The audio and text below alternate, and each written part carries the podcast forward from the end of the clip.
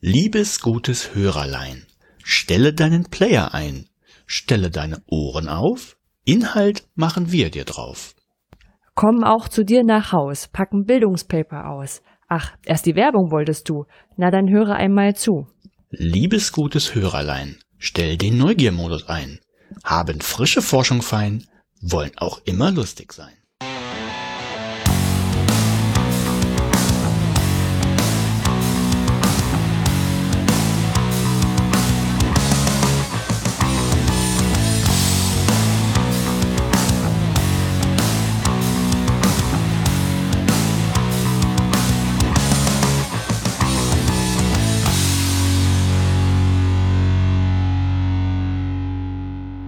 Alt entfernen, Folge 11 vom 20. Dezember 2018, direkt aus der Weihnachtswerkstatt der Bildung. Mit mir heute wieder mit dabei mein Wichtel Oliver Tacke. Ho, ho, ho! Und ich bin die Weihnachtsfrau Anja Lorenz. Hallo. Ho, ho! So macht ein Wichtel? Der, der Weihnachtsmann hätte ho, ho, ho gemacht. Ich dachte, ein Wichtel macht das ein bisschen höher. Hm. Hallo. Hallo. Ihr habt richtig eingeschaltet, hoffe ich. War, war heute Bildung alt entfernen dran, ne? Nicht was anderes. Ja, also Ja. ist jetzt auch die letzte, definitiv letzte Folge des Jahres. Ja, äh, wenn ich irgendwie überschwänglich klinge, das ist wahrscheinlich. Äh, ich ich erzähl's ja gleich. Ich bin schon total, total neugierig geworden. Ich Ich, habe schon ganz viele Möglichkeiten gaga. überlegt, was sein könnte. Gaga. Ja, bevor wir, bevor wir mit irgendwas groß einsteigen, fangen wir wieder mit den Kommentaren an, glaube ich, wie immer. Ja, wir hatten diesmal ein paar Kommentare mehr, Warum los? weil das Intro der letzten Folge ja etwas besonders war. ja, Also von daher Menschen, die äh, überall im Zug oder wo auch immer ähm, sich dafür entschuldigt haben, dass sie laut losgelacht haben. ja, äh, wer, wer Folge 10 noch nicht gehört hat, wir haben gesungen. Also könnt ihr auch nur das Intro anhören, wenn ihr möchtet.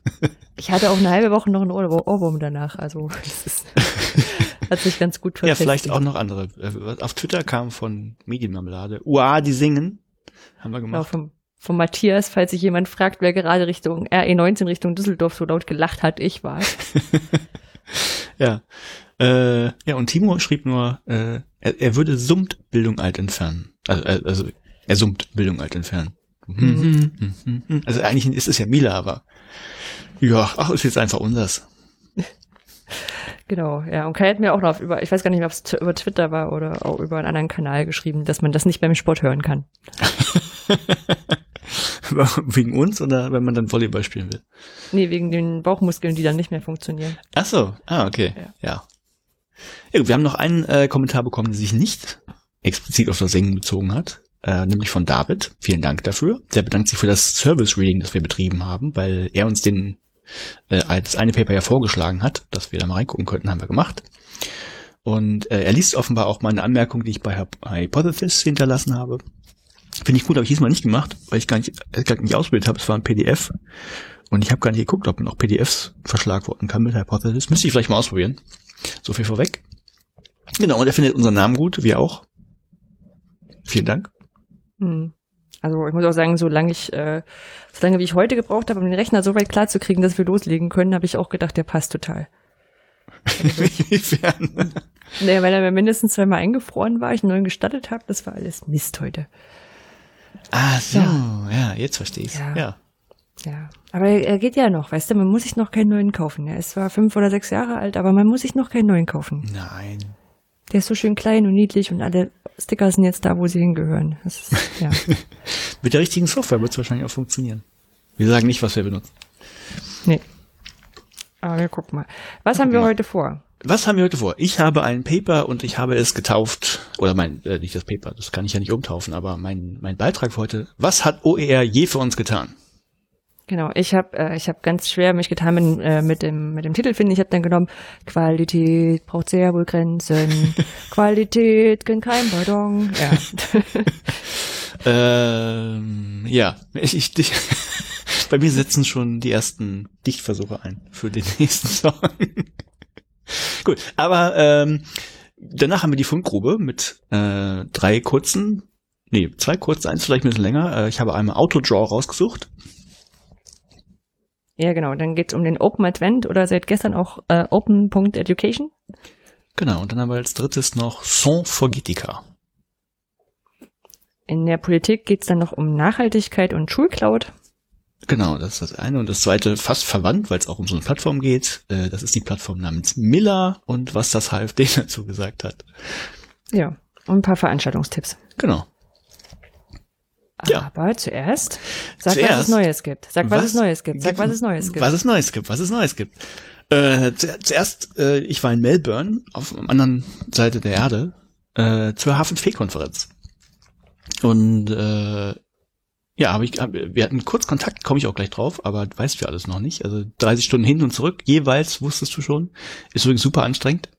Also hätte ich nicht gedacht, ich habe gedacht, na gut, kannst du irgendwie pennen. Also ein bisschen ging's auch, aber kannst du vergessen. Und äh, Jetlag auf die Entfernung ist echt heftig. Wo habt ihr zwischengestoppt? Ich bin, bin mir Äh, nicht mal sind sicher, wie von, rum du Von. Tromsø, Tromsø nach, nach Oslo, von Oslo nach Dubai und von Dubai nach Melbourne. Also doch so rum, wie ich, wie ich auch von Deutschland gedacht hätte. Aber von der Ecke hätte sein können, dass die andere Richtung auch kürzer ist oder, oder besser. Keine Ahnung, So über, über amerikanischen Kontinent drüber. Keine Ahnung, Hm. weiß ich nicht. Nee, war, war, war super anstrengend. Also hätte ich echt nicht gedacht.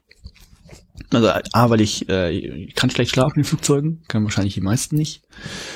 Äh, nee, aber auch so, irgendwie ist das, war, war sehr heftig. Und dann in Melbourne ankommen, äh, wir sind angekommen, ich weiß es wegen der Zeitverschiebung gar nicht mehr. Sonntag früh, glaube ich. ne? Das heißt, den Sonntag hatten wir so ein bisschen zum Akklimatisieren, bevor es Montag losging, hat aber nicht so wirklich hingehauen.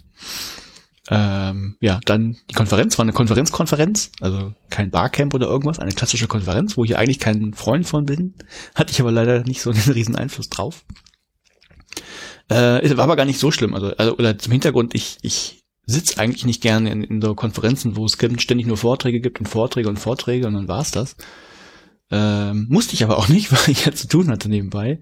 Äh, zwei Tage habe ich nämlich äh, den einen Workshop gemacht, den es gab. Sowas wie eigentlich war es letztlich so wie eine Drop-in-Klinik. Ich habe eigentlich gedacht, da kommen mehr Leute, die dann auch ähm, an, an zwei Tagen jeweils zweimal dabei sind und so über längeren Zeitraum was machen. Aber es war dann eher so, dass Leute mal vorbeigekommen sind und Fragen gestellt haben, hallo, ich möchte das machen, wie geht das? Oder ich möchte mal äh, wissen, wo, wie fange ich jetzt an, wenn ich programmieren will? Und das haben wir dann, habe ich dann mit meinen Kollegen gemacht.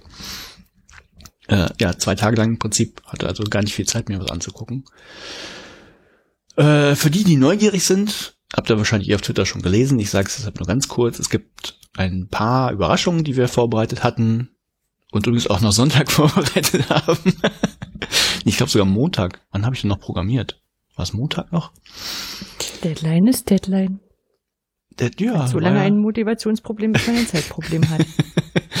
Nein, das ist, äh, ich habe noch ein, also das eine, eine Neuerung, die es geben wird, nennt sich, oder wie nennt es Digibook. Äh, ist einfach, einfach ein neuer Inhaltstyp für H5P, wo man, ja, im Prinzip kann man Kapitel anlegen, kann man sich wie so eine, wie ein Column vorstellen, also wer Column kennt, ist, ist das im Prinzip ein Kapitel, kann man alle diverse Sachen reinpacken und dann gibt's eben noch ein Menü dazu, mit dem man dann von Kapitel zu Kapitel springen kann. Äh, wird noch ein paar andere neue Sachen geben, wie Suchfunktionen und solche Geschichten, aber ist noch nicht drin. Das war eine Sache und da musste noch ein bisschen programmiert werden. Äh, es hatte ein Praktikant angefangen und ähm, wir haben dann das übernommen, was er halt schon hatte, musste aber noch ein bisschen erweitert werden. So, dann, was hatten wir noch? Überraschung waren die Shapes. Das heißt, wer Kurspräsentationen kennt mit H5P, der hat jetzt auch die Möglichkeit, so, zumindest so ein bisschen Formen mit reinzubauen. Also wenn mal irgendwie einen Kasten braucht, um irgendwas zu, zu markieren oder so, kann den jetzt einfach einfügen. Oder einen Kreis oder eine Linie. Hm. Ähm, das geht jetzt. Was war denn noch neu? Ja, Dictation, mein eigener Inhaltstyp. Also wer Dik- Diktate machen möchte online, einfach damit Schüler das in geschützter Umgebung machen können und sich vielleicht nicht ja, beobachtet fühlen oder so dabei. Ähm, das geht dann. Was war noch? Irgendwas war noch. Was war denn das dritte? Hatten wir nicht noch eine Überraschung? Also wir hatten den, den Mini-Course noch, das ist ähm, ja, also wer wirklich nur mit H5P arbeiten will und kein, kein großes Wirtssystem drumrum haben will und trotzdem sowas wie einen Kurs haben will, also so eine Lektion, die man abschließen kann und dann geht's weiter, wenn man die abgeschlossen hat, das haben wir vorgestellt von Paul, meinem Kollegen. Oh, eine Sache, die, das, das war nur ein Vortrag von Paul auch, ähm, wo, glaube ich, keiner wirklich die Möglichkeiten gesehen hat, was dahinter steckt.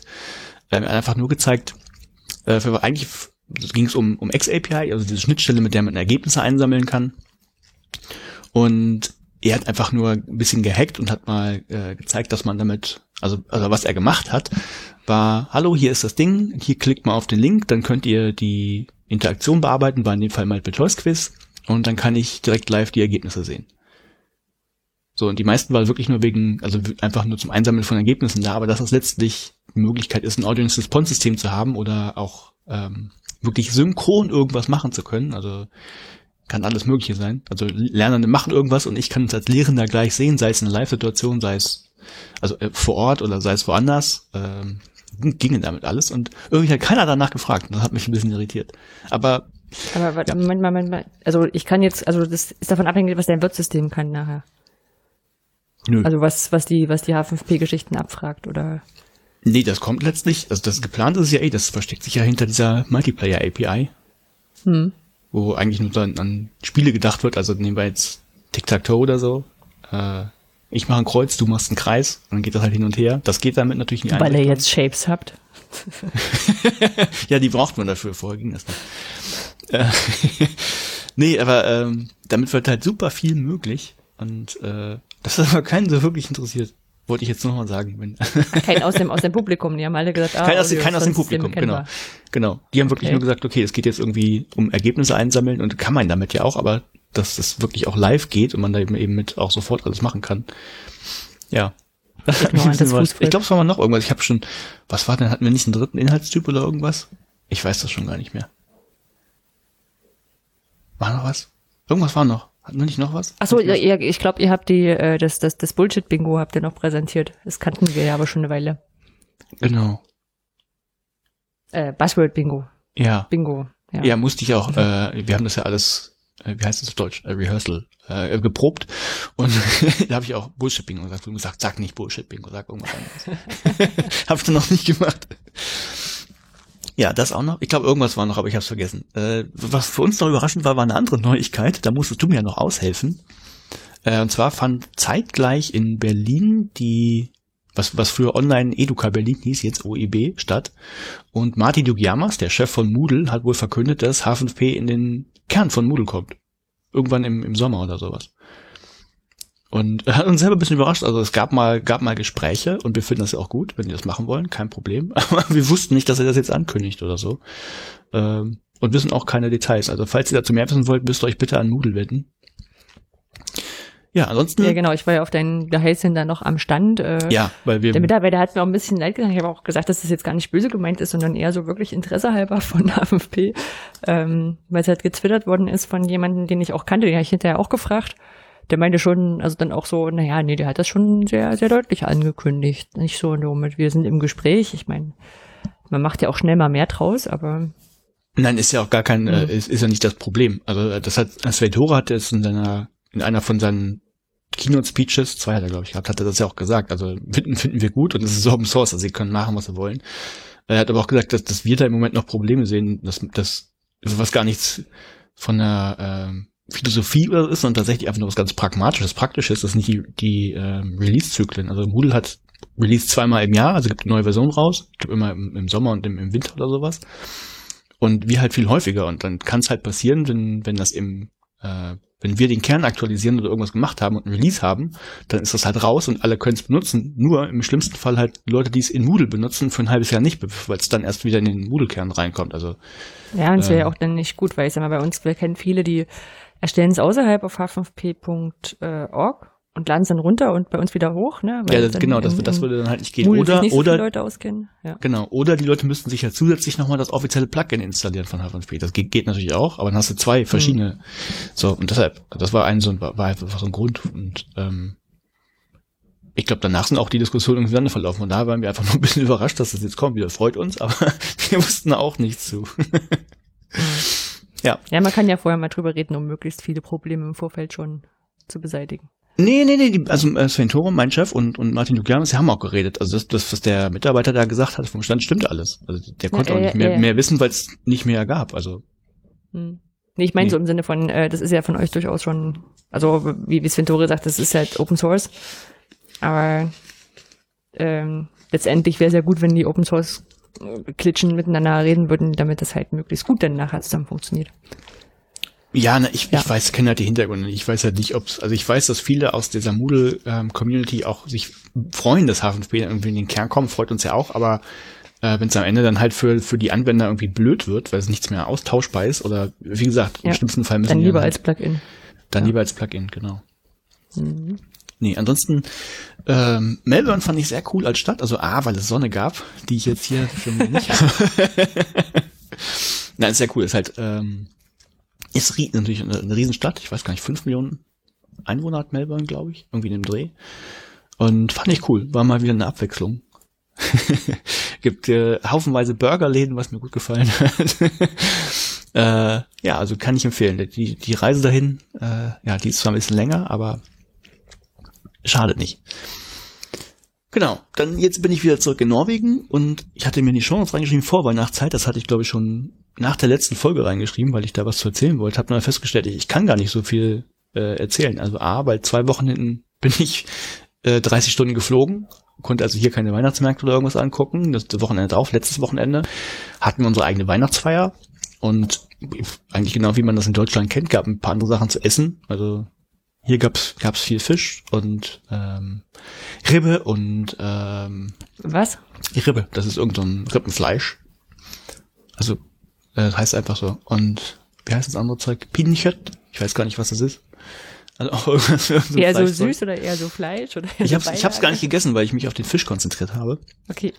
Ähm, es gab noch tatsächlich Sauerkraut, was ein bisschen anders geschmeckt hat als Sauerkraut in Deutschland. Aber nee, von, von daher war das, das aber gar nicht so anders als in Deutschland. Also wurde Wein getrunken, äh, gefeiert, aber war jetzt nicht groß anders. Und wir sind rausgefahren auf äh, nach Sommerøy, das ist halt eine kleine Insel in der Nähe von Tromsø, wo, wo tatsächlich auch ein Sandstrand ist, den man im Dunkeln nicht gesehen hat.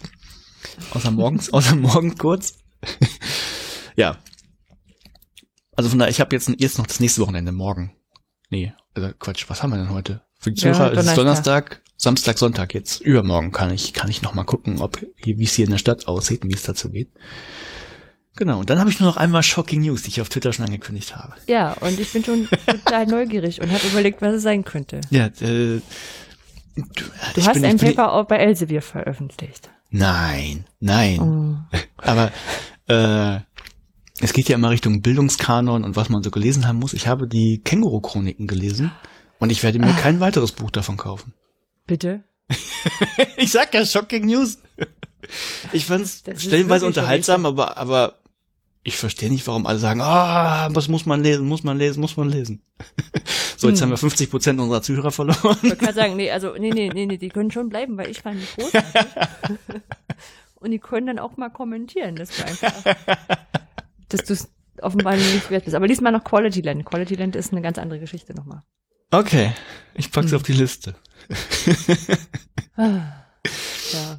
Ich hab's naja, versucht. Es waren auch so ein, waren auch ein paar, paar unterhaltsame Sachen dabei, aber in Summe fand ich irgendwie, ja, recht klamaukig. Also, ne, ein paar, paar literarische Sachen fand ich auch gut, die so gemacht wurden, aber ja, muss ich jetzt hm. nicht unbedingt weiterlesen. Ah ja. Entschuldigung. Ah ja. ja aber was hast du, was hast du denn gemacht? Lenken wir einfach ein bisschen ab. Wir versuchen trotzdem weiter gut miteinander klarzukommen. Ich war bei der Campus Innovation, das ist jetzt schon gefühlt echt lange her. Ähm, die war echt cool diesmal. Also die ist natürlich immer sehr gut organisiert und ähm, in der, in der, in der, gerade in der Orga wirklich sehr gut und im Essen und im, in den Leuten, die dort sind zum Sprechen. Und die, bei den Vorträgen hängt es manchmal davon ab, sagen wir so. Und diesmal war es was echt gut. Also einerseits hatten sie eine Keynote ähm, von der Code University. Die Code University ist in Berlin.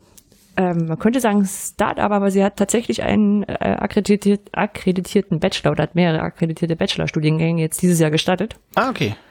Und die haben aber nochmal drüber nachgedacht, wie Studieren eigentlich sein sollte. Mhm.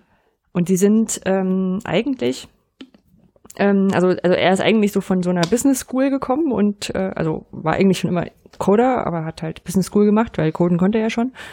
Und hat dann überlegt, okay, wie soll, warum gibt's sowas für Informatiker nicht? Mhm.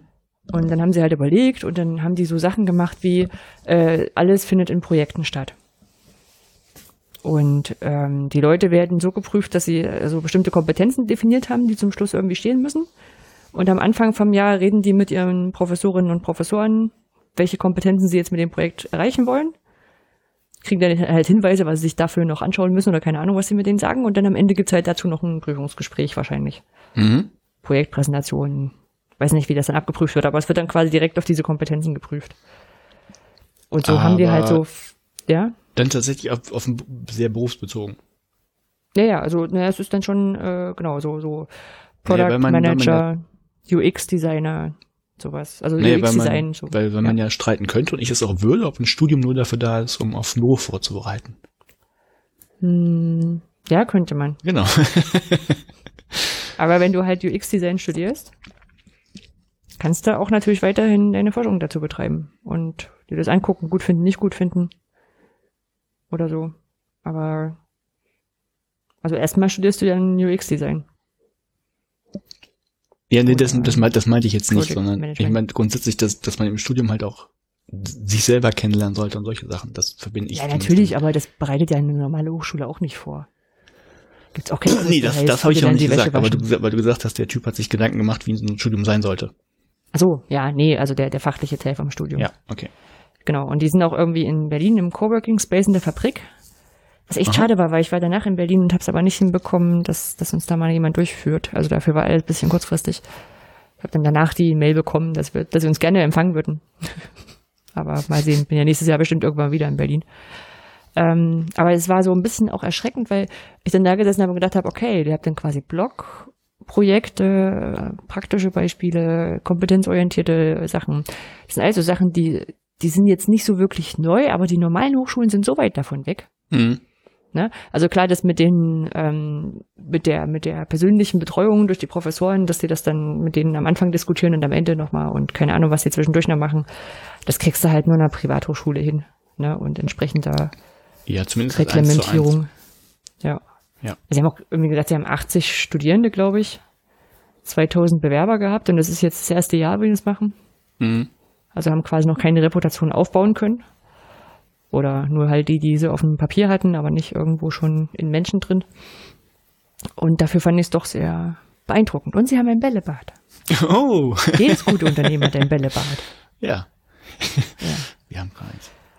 Genau. Ähm, was noch war, es war eine, war eine unglaublich coole Session zu ähm, Augmented Reality, Virtual Reality und vor allem so Holographie, holographischen Abbildungen und sowas.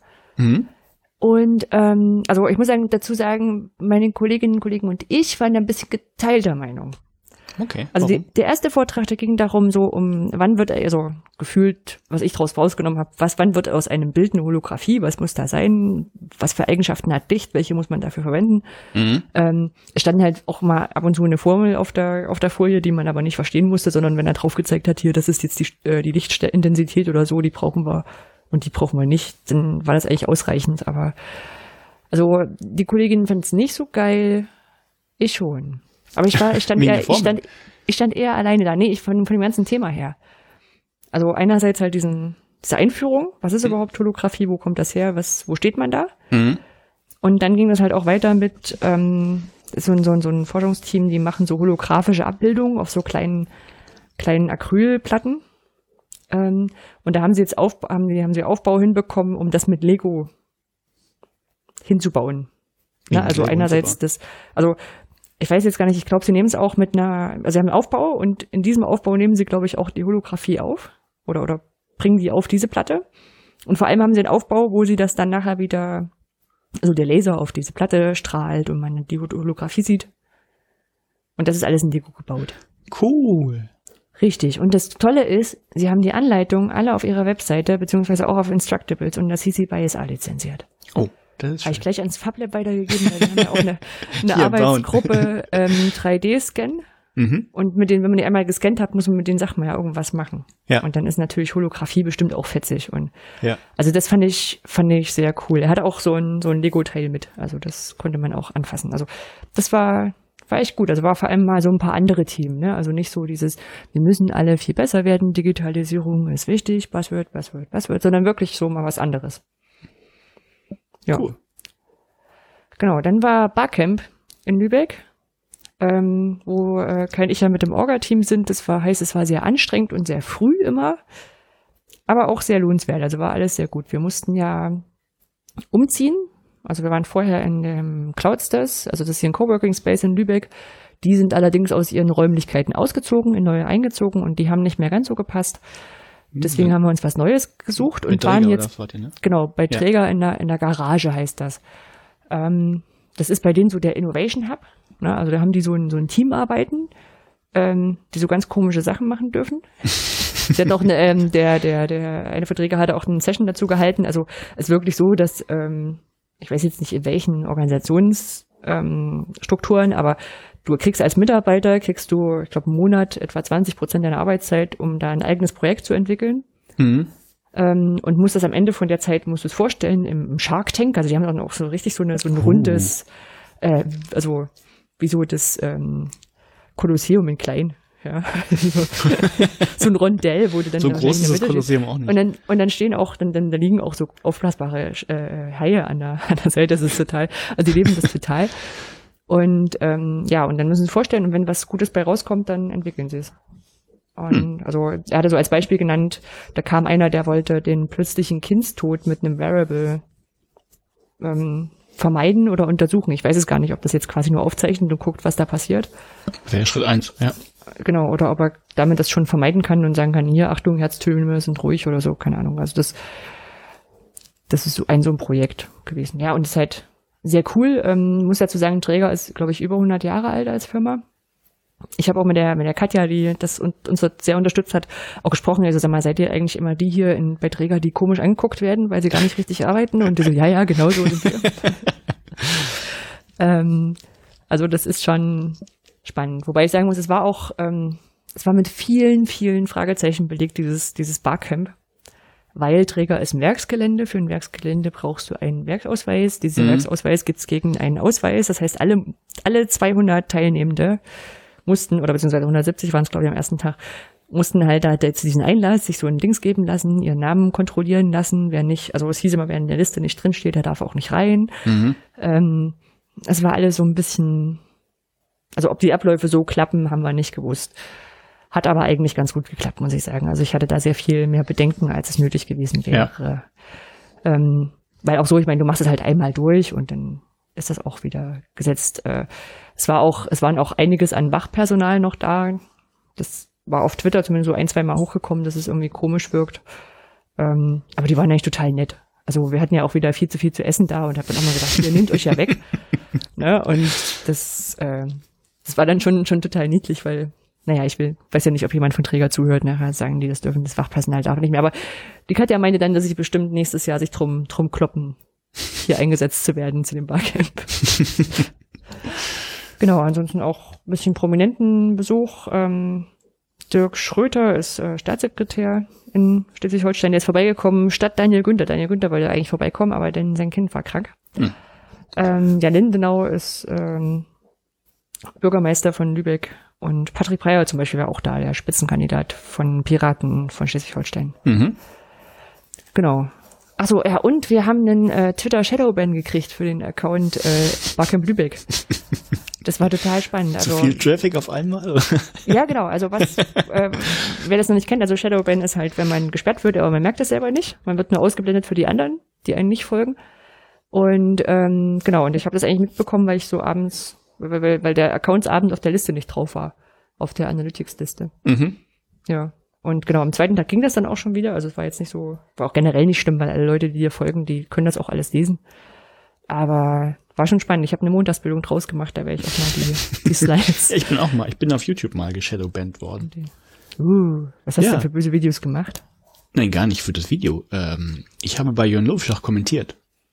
Wer Minkorrekt hört, wird das vielleicht gehört haben. Äh, es gab ein Video auf YouTube von Jörn Novischach, das ist ein Professor, eigentlich, der, der macht sich auch gute Gedanken, hat dabei in dem ähm, Vortrag kurz äh, einen Ausschnitt von Minkorrekt gezeigt, wie sie eine Bühnenshow hatten und hat sie dann sehr reduziert auf ähm, ja Rauch und Feuer und ein bisschen Blut, auf, also Show und wenig wenig ähm, Bildung oder oder Wissensvermittlung dazu und hat da ziemlich unterschlagen, dass dass ne, dass die eigentlich das sind Podcast-Menschen. Das ist das, das ist das, der Kern MINT korrekt.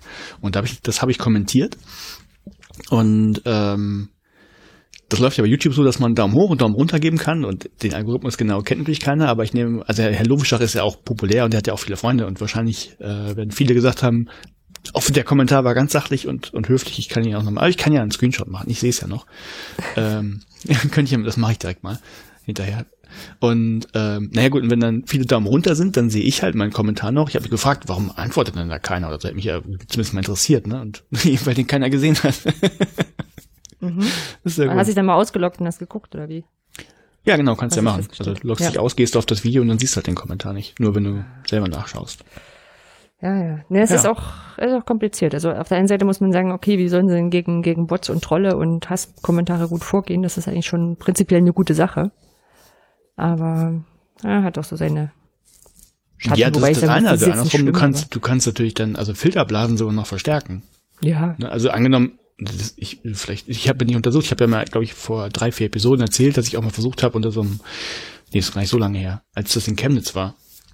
Mhm. Einfach ganz sachlich mal ähm, Fragen zu stellen und so weiter und so fort, habe ja auch nie Antworten gekriegt und bis ich auch drauf kam, naja, wahrscheinlich habe ich da zehn Daumen runtergekriegt und dann ist, ist das Ding auch weg. Das heißt, die mhm. Filterblase, die es vielleicht gibt, also wenn eine andere Meinung drin sind, die gefallen den Leuten nicht, die siehst du dann auch nicht mehr. Also ja, einerseits gut, andererseits, ja.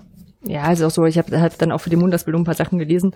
Also dass halt Trump behauptet hat, dass äh, vor allem Republikaner davon betroffen sind von Shadowbans und dass das alles Einflussnahme in die Politik wäre. Also es wird dann auf der Seite wieder ausgestartet, auf der anderen Seite weißt du es nicht, wenn es irgendwann doch so kommt. Ja. ja also auf der anderen Seite können sie auch die, die, die Kriterien nicht wirklich transparent machen, weil dann nämlich die Hater und, und, und Bots und, und Sachen genau so agieren, dass es halt nicht gebannt werden. Es ist ist kompliziert. Ja, es ist kompliziert, wie alles. Ja, na gut. Ansonsten war ich noch in Berlin beim Chiron Partner Workshop und bei der Online-Educa. Mhm, haben wir gerade erwähnt. Genau. Ähm, vielleicht als kurzer Kommentar, wirklich kurzer Kommentar. Also Online-Educa sollte man sich klemmen, weil es, also es ist zwar, es ist zwar nett, ne, es ist ganz nett, so auch von den Leuten, die da sind und auch mal so das Internationale. Aber es ist, also, die Konferenz ist einfach zum Gelddrucken gemacht. Dieses sauteuer. Und äh, wenn man sich auch mit den Leuten auf der Messe ähm, Teil da unterhält, also es ist jetzt auch nicht so, dass da bei denen viel rumkommt oder oder die müssen also für also tatsächlich äh, haben sie gesagt für jede Steckdosenleiste bezahlen die 30 Euro. Deswegen mussten die unbedingt Steckdosenleisten mitbringen. Also es war also, so und dafür sind halt die Beiträge finde ich nicht hochwertig genug, weil es sind halt mhm. halt auch keine Forschungsbeiträge, sind halt ähm, du reichst was ein in einem Abstract und dann ja. sagt jemand, passt rein ins Programm, passt nicht rein ins Programm. Ja. Ein paar Sachen werden eingeladen, ein paar Vorträge sind von Sponsoren. Das habe ich dem Programm auch nicht gut entnehmen können, können, welche Sachen von Sponsoren waren. Es war ein bisschen schade. Ja, also es ist eine große Konferenz, glaube ich, eine der größten E-Learning-Konferenzen weltweit, aber es ist echt, echt unverschämt. Das schwingt halt irgendwie immer so mit. Ja. Ja. Genau, ansonsten habe ich mich so ein bisschen weiter in die Vorstandsarbeit beim EduCamp e.V. reingearbeitet. Mm, ich war beim ersten Mal in meinem Leben beim Notar. Aha. Ja, jetzt zahlt man 82 Euro dafür, dass sie dir zugucken, wie du eine Sache unterschreibst. naja, also es ist eher so, so ein bisschen auch die, ähm, die ganzen, also eine erste Webkonferenz, musst jetzt Teilnehmerbescheinigungen ausstellen, ähm, muss jetzt so ein paar Cloud-Speicher noch mehr im Blick haben oder auch nicht. Ich habe ein zweites Google-Mail-Konto, wo man jetzt mal gucken muss. Und naja, das sind jetzt kleine, aber feine erste Aufgaben. Ja. Ja, ansonsten hatten wir bei On Campus noch ein Audit. Davon hab, bin ich Gott sei Dank nicht so doll bedrückt, betroffen worden. Ja. Ja, genau. Also wir haben einmal äh, vielleicht, ja genau, ähm, da ja, wir haben ja, wir haben ja Zuhörer äh, und Zuhörerinnen. ähm, Audit heißt, wir haben, wir sind ähm, vom Qualitätsmanagement her zertifiziert nach ISO. Jetzt steckt mich gut, dass Anne unseren Podcast nicht heißt, 9001, glaube ich. Ich glaube, wir sind auch noch zwei, zwei Dienst zertifiziert. Ah, ja. Ich habe es nachher noch mal in meinem Paper drin. Äh, und dafür kommen halt Menschen vorbei, ähm, die sich irgendwie überlegt haben, die finden, dass das ihr Job sein sollte, in Unternehmen reinzugehen und zu gucken, ob dort das Qualitätsmanagement, Qualitätsmanagement richtig läuft und ob die Prozesse alle richtig ablaufen und jeder weiß, was er tun muss. Ähm, die können da irgendwie auch länger drüber reden. Also wir haben ja dann immer so eine Abschlussrunde, wo, wo die dann erzählen, ob das jetzt gut gelaufen ist, was verbessert werden könnte und so. Und ja, aber da hatte ich Gott sei Dank diesmal nicht so viel damit zu tun. Genau, und ansonsten ist hier Weihnachten und die ist wahnsinnig schnell um. Also es ist ja nur noch ein paar Tage und in denen Ja. fahren wir hauptsächlich rum. Ähm, und habe schon ein bisschen gebacken. Der Kai backt parallel jetzt zum Podcast. Ich muss ja leider podcasten, deswegen kann ich nicht mitbacken. Ähm, ich habe es dieses Jahr kaum auf dem Weihnachtsmarkt geschafft, nur einmal mit On Campus. Ähm, Und ja, wir hatten- Ich noch gar nicht. äh, habt ihr Weihnachtsmarkt überhaupt? Weil, ich, weiß, ich war ja noch nicht in der Stadt. Ich gehe davon aus, dass jetzt am Samstag irgendwas ist, aber Ja, also in Melbourne gab es keinen. Ich weiß nicht, du, du, du beschwerst dich dann doch immer, dass es dass da hinten nichts los ist und dann weißt du gar nicht, ob was los ist. Ja, wie denn? Muss man mal hingehen. Mal raus Hab ich doch gesagt. die Tür. Einmal dunkel, fliegen ne? nach Melbourne, einmal fliegen zurück, einmal Weihnachtsfeier. Ich hatte noch keine Zeit, auf den Weihnachtsmarkt zu gehen. Ja gut, du meinst in der Woche, ja, das ist halt okay. Ich nehme, Ja, ja, ich ich nehme weiß, alles, ich nehme alles zurück. Für mich war das, Ja, so eine Wochenendsache. Ja. Aber ich Ja. verstehe das, ich bin in der Woche auch lieber auf meinem Sofa und schau. Ja, irgendwas. achso, das, das habe ich vergessen. Äh, darf ich noch kurz reingrätschen, bevor du Na klar. äh, warum ich so aufgedreht bin. Ich glaube, ich kom kompensiere gerade, dass ich hier, dass es dunkel ist und es ist echt anstrengend, so Dunkelheit zu haben. Ich weiß nicht, ob das schon mal jemand ausprobiert hat, irgendwie für vier Wochen irgendwie über den Polarkreis gezogen ist und dann kein Sonnenlicht hatte. Das, ich bin echt müde die ganze Zeit. Das, das ist auch der Grund, warum wir, wir wollten am Montag eigentlich schon aufzeichnen. Ich habe gesagt, ey, ich, ich kann nicht. Hm. Äh, so. Und das ist auch ein Grund, ja genau, Sofa ist gerade ja, ne, ich, man kennt ja so, wenn, wenn so ein Tag über nicht hell wird, also wenn so, so schlechtes Wetter ist und grau und dunkel und so, ja. Vielleicht. Also so stelle ich mir das vor, nur schlimmer. Ja, hätte ich auch nicht gedacht. Hm. Aber ich, ich merke es auf jeden Fall.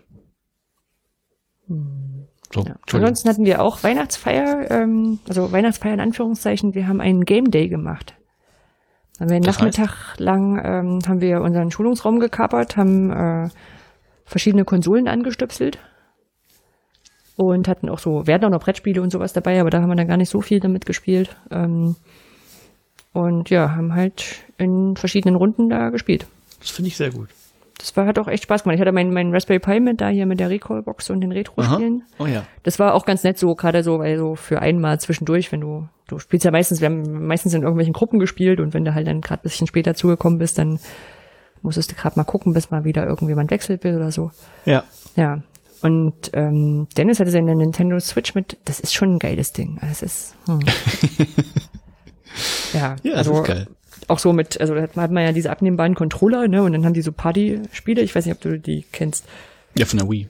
Also, Ja, und dann, ja, aber genau, dann musst du irgendwie, hast du so ein Bonbonglas und musst die Bonbons rausschütteln und so. Also nur ganz kurze Spiele, die du aber halt zu viert spielen kannst. Ja, das große Mario Party oder was, nur was? Ja, genau, genau, Ja, genau. das Ja. Gro ja, gibt's mehrere Teile von und gibt's Hm. echt sehr gute Teile von. Ich glaube, auf der von der erste, der erste von der Wii war das. Hm. Der ist super. Ja, und ansonsten auch, ähm, ich glaube, mit gerade dann von, von, von der PlayStation 4 müsste es sein, dieses, diesen, diesen VR-Helm mit Mhm. und die, also diese, diese VR-Wumme und dann, ähm, aber also ich habe nur zum Ende noch mal ganz kurz, um wirklich zu sehen, wie es geht, ähm, mich mal reingearbeitet. ist schon, schon sehr cool einerseits, andererseits freue ich mich da irre auf Sachen, wo die rausfinden, wie man das quasi so richtig nativ verwendet, weil gerade versucht man ja da diese, diese Shooter halt da reinzubringen und so, ne? Also Sachen, die man vorher schon in 2D hatte, jetzt auf Ja. VR-Geschichten.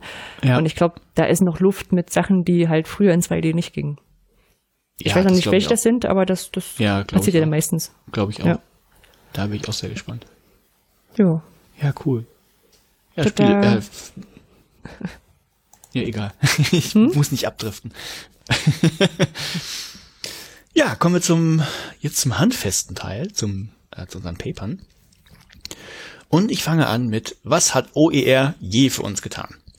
Alter, was hat OER je von uns getan? Den Aquädukt. Genau, also für, für unsere Zuhörerinnen und Zuhörer, die vielleicht nicht wissen, was OER ist, ganz kurz, ähm, dahinter verbirgt sich eigentlich sowas wie ähm, offene Bildungsmaterialien, also wenn man es übersetzen wollte, das heißt, das sind, können Arbeitsblätter sein, das können Grafiken sein, das können Aufgaben sein, ähm, die man halt erstellt hat und mit der Welt teilt. Das heißt, man macht da eine offene Lizenz bis gar keine Lizenz, na gut, das geht ja wieder nicht, aber sagen wir mal eine Lizenz drauf, man will, dass Leute das weiter benutzen, es ist eben nicht verboten, eine Grafik zu kopieren und irgendwo anders reinzusetzen und zu verändern, sondern man, man macht das ganz bewusst frei. Und dann kann man das teilen und nutzen, einfach vor dem Gedanken, naja, dann, und es kostet nichts, kommt noch dazu. Das ist so OER. Materialien, die man verändern darf und äh, nichts kosten und in der Welt streut. Und jetzt wäre die Frage, Anja. Anja, was hat denn OER je für uns getan? Wir können Inhalte frei aus dem Netz nutzen, ohne sie selbst produzieren zu müssen. Was noch? Ähm, Pixabay. Das ist das Gleiche. ähm, wir konnten uns vernetzen. Wir können tolle OER-Camps feiern und OER-Festivals. Ähm, außerdem habe ich einen Job. So, der ist, setzt sich, setzt sich gerade zur Hälfte aus dem OER-Projekt zusammen. Ähm, Lehrerinnen und Lehrer können trotz des noch nicht stattfindenden Digitalpakts äh, mit Online-Geschichten arbeiten. Können Sie unter den Teilen weiterreichen. Leute beschäftigen sich mit dem Urheberrecht. Genau, das sind, Leute denken, kann, du kannst schon aufhören. Aber mache ich weiter. Wir haben Ich bin ein noch. bisschen stolz drauf, dass mir wirklich was eingefallen ist. Nein, das nein, ist nein, nein. das erste so, wenn man sagt, so, was hat OER für uns getan? Ja, dann, keine Ahnung. Ja. Nein. Äh, du, du weißt, wo, der, wo die Frage auch herkommt, ne? Ja, von, von, ähm, von Gran- Bryan. Ja, genau. Und dann, äh, ja gut, ich hatte, da, da kommt es ursprünglich her, ich hatte eher an das Video von, äh, nicht Jean-Luc Picard, wie heißt das? Patrick Stewart gedacht. Das war, so, ja. Was hat die EU je für uns getan? Äh, Naja, äh, nee, es gibt nämlich jemanden, der hat sich damit ein bisschen kritischer auseinandergesetzt. Der hat wohl äh, gesehen, dass OER auch ähm, ja, sagen wir mal, ein paar Versprechen eingelöst hat, aber er hatte geguckt, was, was es vielleicht nicht kann und wo vielleicht noch was fehlt. Und zwar heißt das Paper, das ich mir angeguckt habe, äh, OER auf dem Weg in eine selbstverschuldete digitale Unmündigkeit? Fragezeichen. Oh, oh, oh, Betteridge Law. Ja, lassen wir lassen wir offen. Also es ist jetzt, ähm, oh nee, ich glaube, hat schon eine Tendenz, aber es ist relativ offen. Es ist übrigens von von ähm, na, ein Paper vom Jungen Forum vom vom letzten Jahr von 2017. Da bedienen wir uns recht häufig. Ne? Gu gute Sache. Ja, es ist also von Christopher Kunz, das ist entstanden nur zum Hintergrund. Und ist jetzt eben auch äh, im, im Themenheft Nummer 32 der Medienpädagogik erschienen, wie diverse andere Sachen vom Jungen Forum, jetzt gerade im Oktober. Äh, Lizenz ist deshalb CC BY, also sehr schön. Und ähm, der, der Artikel ist nicht empirisch, sage ich auch dazu, der ist diskursiv. Und ich habe mir gedacht, vielleicht kriegen wir es hin, äh, dass ich den jetzt nicht einfach linear vorstelle und du nur zwischendurch fragst, sondern dass ich immer äh, die Blöcke nehme, die im Prinzip auch drin sind, wo er so diverse Sachen festgehalten hat, und wir dann einfach zwischendurch immer diskursiv diskutieren darüber und gucken. Ein- Einfach weil, Schauen weil, er, weil er genauso angelegt ist. Genau. Also lege ich einfach mal los. Äh, Christoph hat sich erstmal angeguckt, so, was, gibt's denn überhaupt so diese für Hoffnung an OER, was das alles, was es alles erzeugen könnte.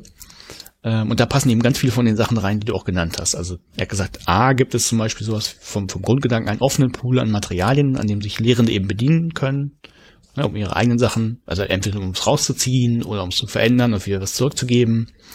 Das ist das eine. Dann ähm, ja eher sowas Idealistisches, einen offenen Zugang für alle, ne, auch, auch Lernende oder ähm, ja, jetzt, ich glaube, er hat es weniger Privilegierte genannt in seinem, seinem Paper, äh, die dann eben auch Zugriff drauf haben. Also zum Beispiel in den USA ein ganz großes Thema, weil Lehrbücher da ja unglaublich teuer sind und äh, wenn du nicht so viel Geld hast, könntest du dich ja an OER bedienen und trotzdem was lernen. Also hast auch Material, ist aber eben kostenlos. Und das dritte, was er aufgelistet hat, das wäre eben die Ermöglichung von neuen, neuen Lehr- und Lernformen. Also die Hoffnung, dass durch offene Materialien auch Lehre sich vielleicht ändert, dass man eben, oh, ich habe jetzt anderes Material, es ist vielleicht auch digital, ich komme auf neue Ideen, ich ändere meine Lehre, so vor dem Gedanken. Und das war sein Einstieg und hat sehr kurz gesagt, naja, äh, für die meisten ist dann OER doch eher so das, das A, also das erste, der offene Pool an Materialien, an dem man sich bedienen kann. Der Fokus wären dann häufig eben auch Kostengründe. Ne? Ähm, er hat da speziell äh, die Einzelvergütung der über die VG Wort angeführt, die irgendwie ins Haus stand oder aber noch steht und wo die Leute dann gemerkt haben, okay, äh, das kann irgendwie auch teuer werden, wenn wir jetzt irgendwas anderes nehmen und dann immer sagen müssen, das haben wir genommen äh, und dann müssen wir es angeben und irgendwie abrechnen und ähm, das wäre also ja, das wäre wär ein Grund, warum das benutzt wird, aber es würde sich sehr auf dieses, diesen offenen Pool beschränken. Ähm, ja, dieser offene Zugang für, für, ähm, für alle, dass sie was machen, da ist er, glaube ich, nicht drauf eingegangen. Und C sagt da im Prinzip, mm, nö. OER hätten jetzt bis jetzt nicht merklich dazu geführt, dass, dass sich die Lehre irgendwie geändert hätte. Und ja, jetzt sind wir schon an dem Punkt, was halten wir davon? Also aus meiner Sicht, ich kann, ja- kann ja anfangen, ich würde dem tatsächlich fast zustimmen. Also ähm, ja, wir leben natürlich in so einer Filterblase, wo wir viele Lehrer äh, kennen und, und Hochschullehrer kennen, die dann auch andere Sachen machen. Ich weiß aber gar nicht, ob die das wegen OER machen, also weil es diese Materialien jetzt plötzlich offen gibt. Und äh, B weiß ich halt nicht, wie es außerhalb unserer Filterblase aussieht. Also ich würde Christopher in dem Fall erstmal zustimmen wollen. Hm. Also zum einen muss ich sagen, trotz, trotz der tollen Multiplikatoren-Projekte äh, und all so ein Spaß, würde ich trotzdem, ich würde wahrscheinlich sagen, also so über 50 Prozent der Lehrenden wissen nicht, was es ist. Hm? Deswegen, allein schon deswegen hat sich das für viele wahrscheinlich nicht geändert.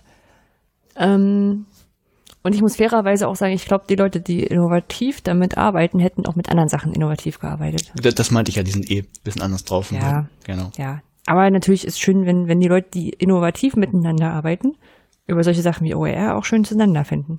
Ja, na klar, genau. Ja. Nee, aber er hat halt, ähm, er hat sich hat sich ja vor diesem Hintergrund eines Vers quasi eines Versprechens äh, oder dieser Hoffnung angeguckt und ich würde ihm zustimmen. Also ich glaube, die, dieses Versprechen wohl bisher zumindest nicht eingelöst, dass OER, also freie Bildungsmaterialien, auch zu der Änderung von, von Lehre und Lernen führen. Hm. Vielleicht begrenzt, ne? Es gibt immer, also nehmen wir einfach ähm, offene Online-Kurse zum Beispiel. Klar gibt es Leute, die stürzen sich da drauf, das ist eben der offene Zugang, wo es auch nichts kostet, die machen das, aber ja, die Masse. Na, du sagst ja auch immer, das, das, das habe ich ja von dir gelernt, dass äh, nichts schwieriger zu verkaufen ist als ein kostenloser Online-Kurs. Ja. ja, ja, ja. Ja, auf der anderen Seite muss ich sagen, bei vielen Sachen bist du heute schon so davon, ist es so üblich, dass Sachen kostenfrei da sind. Mhm. Ja, also ganz YouTube ist kostenfrei da, jetzt unabhängig von der, von der Lizenz, die dahinter steckt. Ja. Ja, also erstmal so den Unterschied kriegt denn ja viele jetzt auch nicht so wirklich. So. Und dazu kommt, ja. ich muss aber sagen, so, es würde vielleicht mehr, mehr tun und erreichen, wenn man den, den bösen Weg gehen würde und sagen würde, man müsste das Urheberrecht doch stärker kontrollieren. Weil dann würden viele mit kommerziellen Geschichten auf die, auf die Nase fallen. Also was sie jetzt halt machen, was halt ja, nicht Steuern wir ja gerade drauf zu eigentlich.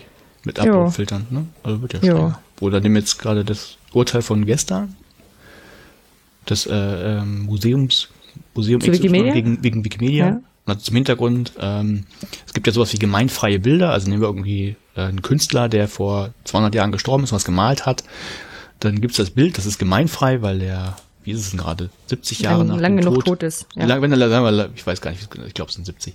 Wenn er lang genug tot ist, dann ist es halt gemeinfrei und jeder kann es benutzen. Wenn jetzt aber heute ein Fotograf davon ein Bild macht, steht dieses Bild wieder für 50 Jahre unter einem Lichtbildschutz. Also man kann es dann wieder nicht frei benutzen. Und ähm, ja, gab es gerade ein Urteil, dass die, weil die Wikipedia das häufig gemacht hat, gesagt hat, die Bilder sind gemeinfrei. Also weil, nehmen wir, ich glaube, Van Gogh habe ich auf irgendeiner Newsseite gesehen, äh, ist lang genug tot.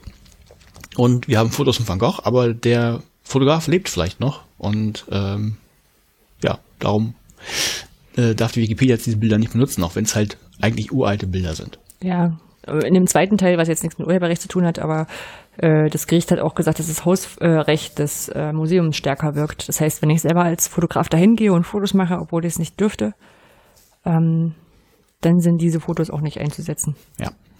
So, das also strengeres Urheberrecht haben wir. Ja, genau. genau. Kommt. Ja. Hm. Dann, dann ist wieder OER der Gewinner. Könnte sein, aber dann bist du ja letztlich auch wieder bei dem, beim, bei dem Argument, das Christopher gebracht hat, bei den Kosten. Also letztlich könntest du ja auch die anderen Bilder nutzen, müsstest aber wahrscheinlich Lizenzgebühren bezahlen. Ne? Ja. Also machst du das, nutzt du nicht OER, weil das jetzt vom Gedanken her wertvoll ist, sondern, ah, kriege ich kostenlos. Oder ja, einfacher klar. für mich. Hm? So. Ja, ja. Nee. Genau. Ja, aber das ist doch bei vielen Sachen so. Also ich meine, wir, wir machen ja auch, versuchen ja auch jetzt nicht jetzt, ähm, sich Müll zu trennen oder ökologisch irgendwie nachhaltig zu leben, weil wir sagen, weil wir gute Menschen sind, sondern weil es, also meistens, weil wenn es irgendwas günstiger gibt, hilft das. Mhm. Ja, also, oder wenn es irgendwo Strafen dafür gibt, dann machen es Leute. Oder wenn sie es halt einfach gar nicht mehr kriegen, wie mit den Glühbirnen, das ist ja so ein, so ein klassischer Fall, ne? Also keine, nur noch Energiesparlampen im Laden, ja, was willst du machen? Ja.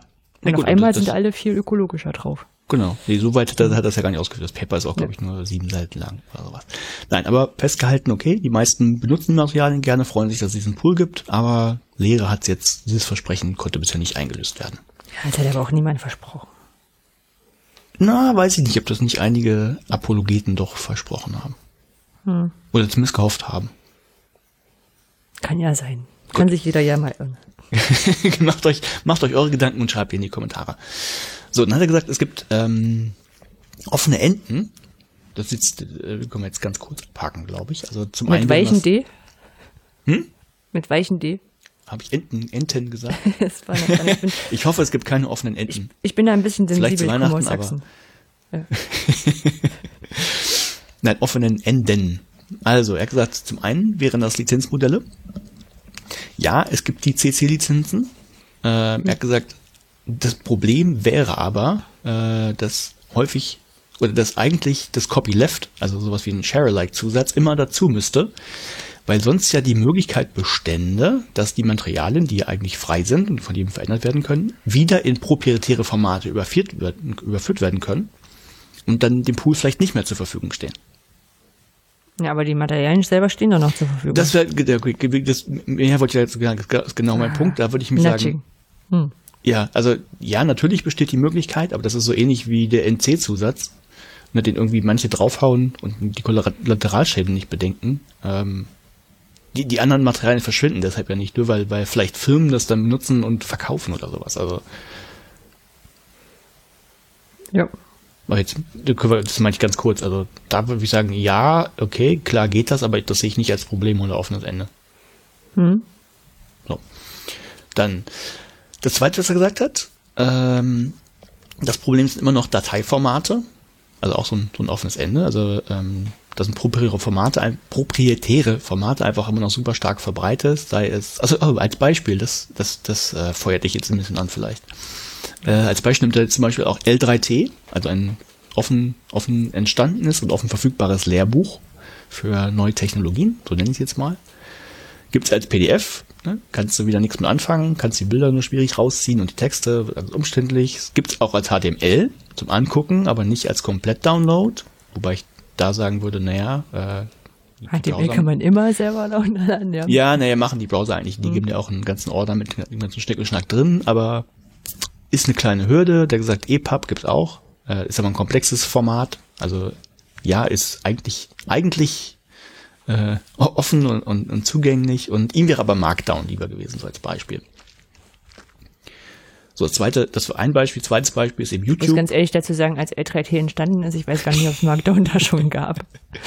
Ah, weiß ich jetzt auch nicht. Aber äh, äh, es es geht ja nur uns Ja, grundsätzlich eben. aber LaTeX ja- hätte hättest man, ja auch, hätte ja auch man überlegen können. Plain Text nehmen können oder irgendwas. Ähm, das nächste Beispiel wäre YouTube. Klar gibt's die ganzen Videos da, aber äh, zumindest nicht offiziell direkt zum Download. Das heißt, muss da wieder Umwege gehen oder doch alles auf YouTube lassen, irgendwie anders benutzen.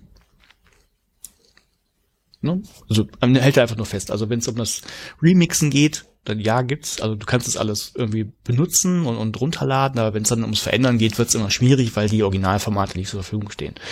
Und ähm, Problem sehe ich auch, aber äh, ja, ich, ich, ich bin da wahrscheinlich ein bisschen unkritischer, weil ich, also ich weiß, wie ich mir ein YouTube-Video runterladen kann, ich weiß auch, wie ich mir HTML ziehe und so weiter. Vielleicht bin ich da ein bisschen unkritischer, aber ich glaube tatsächlich, für andere könnte das eine Hürde sein. Und von daher würde ich zustimmen, auch wenn ich es jetzt nicht ganz so schlimm sehe. Was meinst du? Mm, ja, ja. Ja, wahrscheinlich. Ich würde es wahrscheinlich ähnlich sehen. Ich würde auch sagen, ja, YouTube, ich meine, einerseits kannst du andere Plattformen nutzen, ist halt die Reichweite nicht so hoch, ähm, von denen du auch downloaden kannst. Oder eben, man googelt mal, wie man YouTube-Videos runterlädt. Ähm, ja, aber ja, kann schon sein, dass man in dem Moment, wo man Sachen nicht einfach verändern kann, damit Probleme hat. Ich meine, das seht ihr ja auch mit H5P, ne? Also gerade so Sachen einblenden in Videos hätte früher niemand groß gemacht, wenn du dafür ein Videoschnittprogramm anschmeißen musst. Und wenn du es Ja, so genau, einfach machen genau. kannst wie bei H5P, dann, dann geht's wieder. Ja, und das war jetzt tatsächlich noch so ein, ein Kritikpunkt an dem ganzen Paper. Der Titel war ja auf dem Weg in eine selbstverschuldete digitale Unmündigkeit und er nimmt da Bezug auf Kant, also auf diese selbstverschuldete Unmündigkeit. Und ähm, an, an dem Punkt würde ich, würde ich, würde ich, hätte ich genau da angesetzt und gesagt, hier haben wir nämlich genau diese selbstverschuldete Unmündigkeit, weil, weil Kant ja damals gesagt hat, äh, das heißt, eigentlich hast du äh, die Möglichkeiten, das, äh, dich ja, zu ermächtigen, äh, eben, also jedenfalls ist es ja nicht so schwierig. Du kannst ja die Sachen machen, du hast aber nicht den, äh, den, den Mut oder den äh, Willen, das zu tun, also zu gucken, wie, wie geht das, weil du es eben nicht vorgesetzt bekommst. Und von daher ist es selbst, das ist, ja, ist es irgendwo selbst verschuldet. Also die Möglichkeiten sind da. Auch wenn jetzt die Formate proprietär sind. Gut, Ja. Ja, PDF ist doof, ist um, super umständlich, würde ich auch sagen. Blöd, aber Und Okay. deine Kritik ist jetzt, dass, dass er das nicht nochmal hingeschrieben hat. Der, das hat mich nur, äh, das hätte ich schön gefunden, weil ähm, er, er hat am Anfang hat er halt ähm, Kant erwähnt gehabt, aber er ist jetzt nicht im Detail darauf eingegangen, wo jetzt die, wo er jetzt diese selbstverschuldete Unmündigkeit sieht. Ja. Und hier würde ich sagen, es ist das, in dem, das wäre jetzt so das Musterbeispiel, das ganzen Ding, es ist halt ja. Also nehmen wir HTML, ne? Klar, äh, L3T hat das jetzt nicht gesagt, hier ist ein ZIP, eine ZIP-Dat, oder da ist ein ZIP, da man ZIP-Datei nehmen, weiß ich gar nicht. Hier ist jetzt nicht das HTML-Paket, das du dir komplett runterladen kannst mit allen Bildern. Das muss man halt, muss man halt mit der rechten Maustaste einmal im Browser klicken und sagen, runterladen. Hm, ja. Hm. Wer das nicht hinkriegt, würde ich tatsächlich sagen, selbst verschuldet. Hm. Hat mir den Titel. Ja, egal. Nächster Punkt. Äh, der ist vielleicht ein bisschen spannender und jetzt geht's genau um, um diese Richtung des, ähm, des Gedankens, dass sich die, die Lehre verändert. Er hat gesagt, die, die Openness an sich, also OER hätte dann noch so ein paar Sachen, die zu kurz kommen. Ähm, und zwar sagt er, eigentlich handelt es sich sowas, also was, was OER einem gibt, ist nur negative Freiheit und keine positive Freiheit. Und da musste ich auch nachgucken. Ähm, negative äh, Freiheit heißt sowas wie Freiheit von Zwang, etwas zu tun, also zum Beispiel Meinungsfreiheit. Ne, du hast äh, die Freiheit von Zensur, also vom Zwang, dass, das, dass du das nicht sagen darfst. Aber es wird jetzt nicht besonders unterstützt. Und das andere wäre, die positive Freiheit wäre genau das, dass du eben eine Freiheit zur Entfaltung hast, eine Freiheit zu etwas. Also das könnten jetzt soziale Medien sein, die dir eben die Möglichkeit geben, deine Meinung auch viel einfacher zu verbreiten oder andere Sachen. Es ist soziale Medien jetzt ein Beispiel für eine positive Freiheit? Äh, das, zumindest habe ich das so interpretiert. Aber ist Also- ja dann, also das, das wäre dann auch so Freiheit von räumlicher Begrenzung oder Freiheit von äh, technischen Einschränkungen oder Ich habe gesagt, ich muss, äh, ein- müsst, genau, können wir jetzt, weiß ich, Also- ich habe gesagt, da muss ich nachlesen, war mir jetzt kein Mhm. Begriff, dass sowas gibt, aber das, äh, das ja, ist das das ist, wenn wir uns wieder einen Geisteswissenschaftler-Paper rausgesucht haben, hm? Ja, da haben wir den Salat. Hast du davon? Also, äh, Markus, vielleicht hörst du uns zu, du kannst uns das ganz sicher erklären. Aber also, es- wir, wenn, so, ich, wir können uns ja versuchen, zusammen, zusammen zu verstehen. Also, ähm, Ja, er hat gesagt, ja, es ist eben, würde negative Freiheit, Freiheit von Zwang, das sind genau die Lizenzen. Also du hast äh, bist jetzt befreit von Lizenzzwang, aber du hast noch nicht positive Freiheit, dass jetzt irgendwas stärker ermöglicht wird durch OER. So habe ich zumindest rausgelesen. Kann ich mich aber irren. Hm.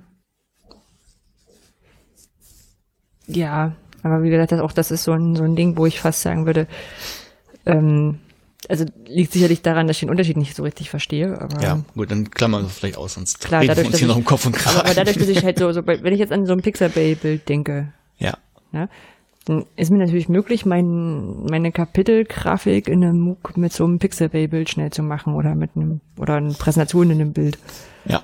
auszustatten. Ähm, ob jetzt da quasi der negative, äh, neg- die negative Freiheit vorliegt, in der ich eben nicht ähm, das Ganze zitieren muss oder bezahlen muss. Oder die positive, indem ich sagen kann, hey, guck mal, da kann ich Bilder nehmen, die hätte ich sonst nie nehmen können. Mhm. Weiß ich nicht. Ja, aber auch nicht. Wie gesagt, liebe. Geisteswissenschaftler, Ist mir helft zu uns. So, dann hat er gesagt, es gibt sowas ähm, wie, wie ein Paradox. Ich glaube, das hat er gar nicht, ich glaube, das hat er zitiert nach jemandem. Ah gut, in, in dem Paper ist drin, es gäbe ein Paradox, nämlich einmal, dass so die Loslösung von Institutionen propagiert wird. Also zum Beispiel offene Kurse, die irgendwo im Netz sind, wo ja jeder reingucken kann und, und sich bedienen kann. Äh, gleichzeitig aber neue Institutionen geschaffen werden, zum Beispiel die Infostelle für offene Bildungsmaterialien. Das Parad- Paradox wäre eben, äh, die Leute, die das machen wollen, die könnten sich ja im Netz auch schon bedienen. Jetzt gibt es aber nochmal eine zentrale Stelle, die einem das nochmal zur Verfügung stellt und zum Beispiel die Schulung anbietet. Das sieht er so als, als Paradox des Ganzen. Okay. Ja, kann man tun. Ja. also ist auch nicht weiter ausgeführt, also das war wirklich nur ein ganz kurzer Abschnitt. Ähm, dann etwas, das also ein bisschen wie mit Standards, oder? Also wenn man so sagt, so es gibt dann so viele Standards, an die man sich halten muss und die überhaupt nicht passen, machen wir noch einen Standard. So, ja, so in die, ja, geht vielleicht in die Hm. Richtung. ha. Ja, weiß jetzt aber auch nicht, ob das gut ist. Hat er, hat, ja, er, hat, ja, er, hat, hat er auch nicht ausgewählt, das wäre halt ähm, noch ein Punkt. Dann etwas, was er auf jeden Fall zitiert hat, da habe ich nämlich extra dran geschrieben, nach einem Herrn Knox, ähm, dass die Kontrolle, also wirklich im, im ganz allgemeinen Sinn, Kontrolle durch irgendwelche Gremien nicht aufgehoben werden, äh, werden würde, sondern nur verschoben an andere Stellen. Habe ich aber, ich habe ich äh, tatsächlich, ich habe ich mir extra rangeschrieben. Ich habe da nicht im Originalartikel nicht weiter durchgeschaut und weiß nicht, was er damit gemeint hat. Naja, vor allem, weil es wahrscheinlich davon ausgeht, dass äh, andere Sachen, die nicht frei lizenziert sind, kontrolliert werden. Vielleicht, weiß ich nicht. Hm. Gut, dann überspringen wir das auch. Und das andere ähm, habe ich aber auch irgendwie nur im, im, in zwei Sätzen erwähnt. Auch, ich glaube auch nach dem, vielleicht war alles von Nox, ich bin mir gar nicht sicher. Vielleicht ist es alles nur zitiert nach dem anderen. Aber wir müssen da nachgucken. Aber OER sei ein Ausbauinstrument für Humankapital oder vorwiegend würde es so gesehen werden. Also Humankapital ist immer so das, was böse als, als äh, wo Menschen als Kapital, also als irgendeine Ressource, als rein verschiebbaren Wert gesehen werden. Und, und, und weil du dich selber für, für nix, also selber freiwillig arbeitest, ohne dass du was dafür kriegst erstmal, oder weil Leute dafür bezahlt werden sollten und das nicht, nicht entgegennehmen, oder, oder wie das ist das gemeint? Das sind nur zwei Sätze im Prinzip. Okay. Also er hätte, hätte zum Ziel, das Humankapital auszubauen, also weil also Material zum Beispiel leichter verfügbar, tippe ich jetzt Interpretation von mir, weil das Material halt günstiger verfügbar ist, kannst du damit schneller irgendwelche Leute ausbilden oder in eine andere Richtung. Das wäre, also ich meine, ich bin jetzt nicht so ein marktorientierter Mensch, aber das klingt erstmal nicht so negativ. Ich glaube, wenn, dann jetzt die Beschränkung darauf, da, da kommen wir nämlich jetzt gleich zu. Okay. Aber es ist hm? Okay, sehr, sehr schwieriger Punkt. Ähm, kreide ich mir, hätte ich vielleicht nochmal genauer nachlesen müssen. So, jeweils Zwischenfazit von Christopher. Äh, in der OER-Diskussion oder Forschung, Schrägstrich Theorie, wie auch immer, würde noch ein bisschen was fehlen. Und also, weil eben diese, diese Punkte noch offen sind, also speziell der letzte, das, ich glaube, das, das wird jetzt ein bisschen klarer im, im nächsten Blog. Ähm, er hat nämlich folgendes gemacht, er hat erstmal so das genommen, was für OER ja häufig herangezogen wird, um zu erklären, was das ist. Das sind die, diese fünf R nach Wiley. Also wer die nicht kennt, das sind so, so fünf Wörter, die fangen halt mit einem R an und die beschreiben, was man oder wofür OER halt gut sind. Äh, das ist einmal Retain, das ist eben das, Ver, das Recht, Kopien von irgendwas anzufertigen und zu besitzen und äh, zu speichern und, und solche Sachen. Das wäre das Reuse, das ähm, ja, du hast, das wiederverwenden. Ja, das, das überschneidet sich so ein bisschen. Ich glaube, formal ist das eben, äh, du darfst halt Sachen in unterschiedlichen Zusammenhängen auch auch benutzen. Dann das Revise, das ist das ähm, Anpassen von Materialien und Sachen umzugestalten, zum Beispiel eine Grafik nicht grün zu machen, sondern rot oder was auch immer, was in eine andere Sprache zu übersetzen. Äh, das Remixen, dass du Sachen auch mischen darfst, also du kannst auch zwei verschiedene Inhalte kombinieren und was Neues draus machen. Und das Re Redistribute, dass du ähm, ja das, was du erstellt hast, auch wieder verteilen kannst. Also diese fünf, fünf Rs gibt es halt. Hält er erstmal einfach nur fest. Und ähm, das stellt er dann einem anderen Modell gegenüber von Barker. Ich glaube, der ist relativ bekannt in der ähm, Welt der, der, ähm, der Medienkritik, der, der Medienkompetenz. Ähm, der, der hat wohl ein Modell gemacht. Ich habe hab da nicht weiter reingeguckt und ist ja auch schwierig zu sagen, was ist jetzt ein Modell in den Geisteswissenschaften. Also für mich sind das immer Werkzeuge, die beim Denken helfen. Und äh, ist letztlich erstmal, für, für mich war es erstmal nur so eine grobe Einteilung. Barke sagt, äh, so, wenn man sich mit Medien auseinandersetzt, dann bräuchte man erstmal sowas wie ein Feld, das heißt Medienkunde. Da verbirgt sich dann äh, das Wissen um die Medien, also ähm, was, was können Medien und äh, wie, wie kann man sich einarbeiten in diese Medien? Das wäre Medienkunde. Dann gäbe es die Mediennutzung, das ist gut, das ist jetzt trivial, also wie, wie, wie kann man Medien einsetzen? Dann gäbe es die Mediengestaltung, ist auch relativ trivial, wie, wie können die aussehen, was, was kann man da machen und welchen Einfluss hat das? Und dann gäbe es den vierten Punkt, ist die Medienkritik. Das wäre das analytische Erfassen gesellschaftlicher Prozesse, den äh, reflexiven Umgang mit diesem Wissen, das Einflechten von ethischen Aspekten, also alles, was, was so ein bisschen auf einer, auf einer Ebene drüber steht, würde ich sagen. Ähm, und er sagt, das ist eigentlich genau das, was White nicht abdeckt, dieser vierte Punkt. Also Medienkunde, also was können die Medien und, und äh, wie kann man sich einarbeiten, ist da schon irgendwie drin. Mediennutzung, also das Remixen steckt da auch drin. Mediengestaltung ist, ist bei dem Revise, irgendwie Bearbeiten in anderen Sprachen, äh, ist da auch mit drin. Aber was tatsächlich fehlen würde, wäre sowas wie ein sechstes R, das nennt er Reflexivität. Also das Nachdenken, ähm, also über OER. Also Ne? Also nicht nur, ähm, ja, wie, wie kann ich das jetzt für meinen Unterricht einsetzen, so als, als Beispiel, oder wie kann ich das jetzt, jetzt speichern, also das HTML ähm, von der Website zum Beispiel, das wäre ja, ähm, ja, wäre ja Medien, was wissen das dann, Mediennutzung. weiß ich nicht. Aber was, was komplett fehlen würde, würde die Medienkritik. Also der Gedanke, okay, das ist jetzt offen, also meine Interpretation, das ist jetzt alles offen lizenziert und ich kann das teilen. Was passiert denn damit? Welche Einflüsse hat denn das auf die Gesellschaft und vielleicht auf die Schule? Und ähm, ja, ist das denn alles wünschenswert zum Beispiel? Das, das kommt in diesen 5R überhaupt nicht vor. Und äh, seine Hypothese ist eben, dass genau dieses R fehlt und dass deshalb auch dieser, dieser letzte Punkt, also ähm, die Entwicklung oder Ermöglichung neuer Lehr- und Lernformen, viel zu kurz oder, oder nicht angeschoben wird, weil genau dieses, dieser Punkt der Medienkritik einfach fehlt in der OER-Diskussion. Punkt. Jetzt habe ich lange geredet. Hm, ja, kann man so aufstellen. Ich muss aber dazu sagen, dass ich zum Beispiel diese 5R von Wiley relativ spät entdeckt habe. Und ich habe mich schon relativ lange vorher so mit so praktischen Auswirkungen von OER-Krams oder wie die aussehen beschäftigt. Mhm. Von daher mh, hm, klingt jetzt blöd, wenn ich den Leuten unterstelle, dass sie jetzt nicht OER nur immer anhand der 5Rs checken. Und deswegen ja, immer das eine, das sechste vergessen oder so. Ja, müsste ich jetzt auch einen Schritt zurücktreten, aber äh, also einfach, wenn man ja nicht immer von sich auf andere schließen sollte. Also ich glaube, also das ist, es, es, gibt zumindest ein schlüssiges Bild. Also wenn man sagt, die Leute, gut, das ist jetzt kostenlos und die wollen damit schneller Unterricht machen oder einfacher oder was auch immer jetzt deren Motivation ist, dann interessiert die letztlich nicht, okay, äh, welche Einflüsse hat das, hat jetzt so welche Möglichkeiten kriege ich dadurch und was eröffnet sich dadurch und dann verstehe ich schon, dass, dass man sagt, okay, die Lehre ändert sich dann natürlich auch nicht. Also sie wird ne, effizienter, nennen wir es so, aber nicht groß anders. Hm, ja, also es gibt schon ein paar Leute, die das machen. Ja, also natürlich, jetzt, ja, natürlich. Mir fallen schon, schon ein paar ein, wo du sagst, dass, äh, die, da gibt's auch immer zu dem Material oder zu dem Tool, was die vorstellen, gibt's noch drei Ideen für den Unterricht dazu. Ähm, ja, aber ich, das, ja, ich glaub, das aber ich glaube, ich meint noch ein bisschen mehr als einfach nur, du, du kannst das jetzt so im Unterricht benutzen. Hm. Ja, ich glaube, also gerade wenn man Kritik als kritisch und, und vielleicht auch ein bisschen, ne, was heißt, was heißt denn kritisch im negativen Sinn? Also so ein bisschen wirklich kritisch. Äh, ähm, betrachte, das stimmt schon an vielen Stellen. Dass manchmal wird auch nur geklatscht, weil es OER ist. Das, das kann mhm. sein.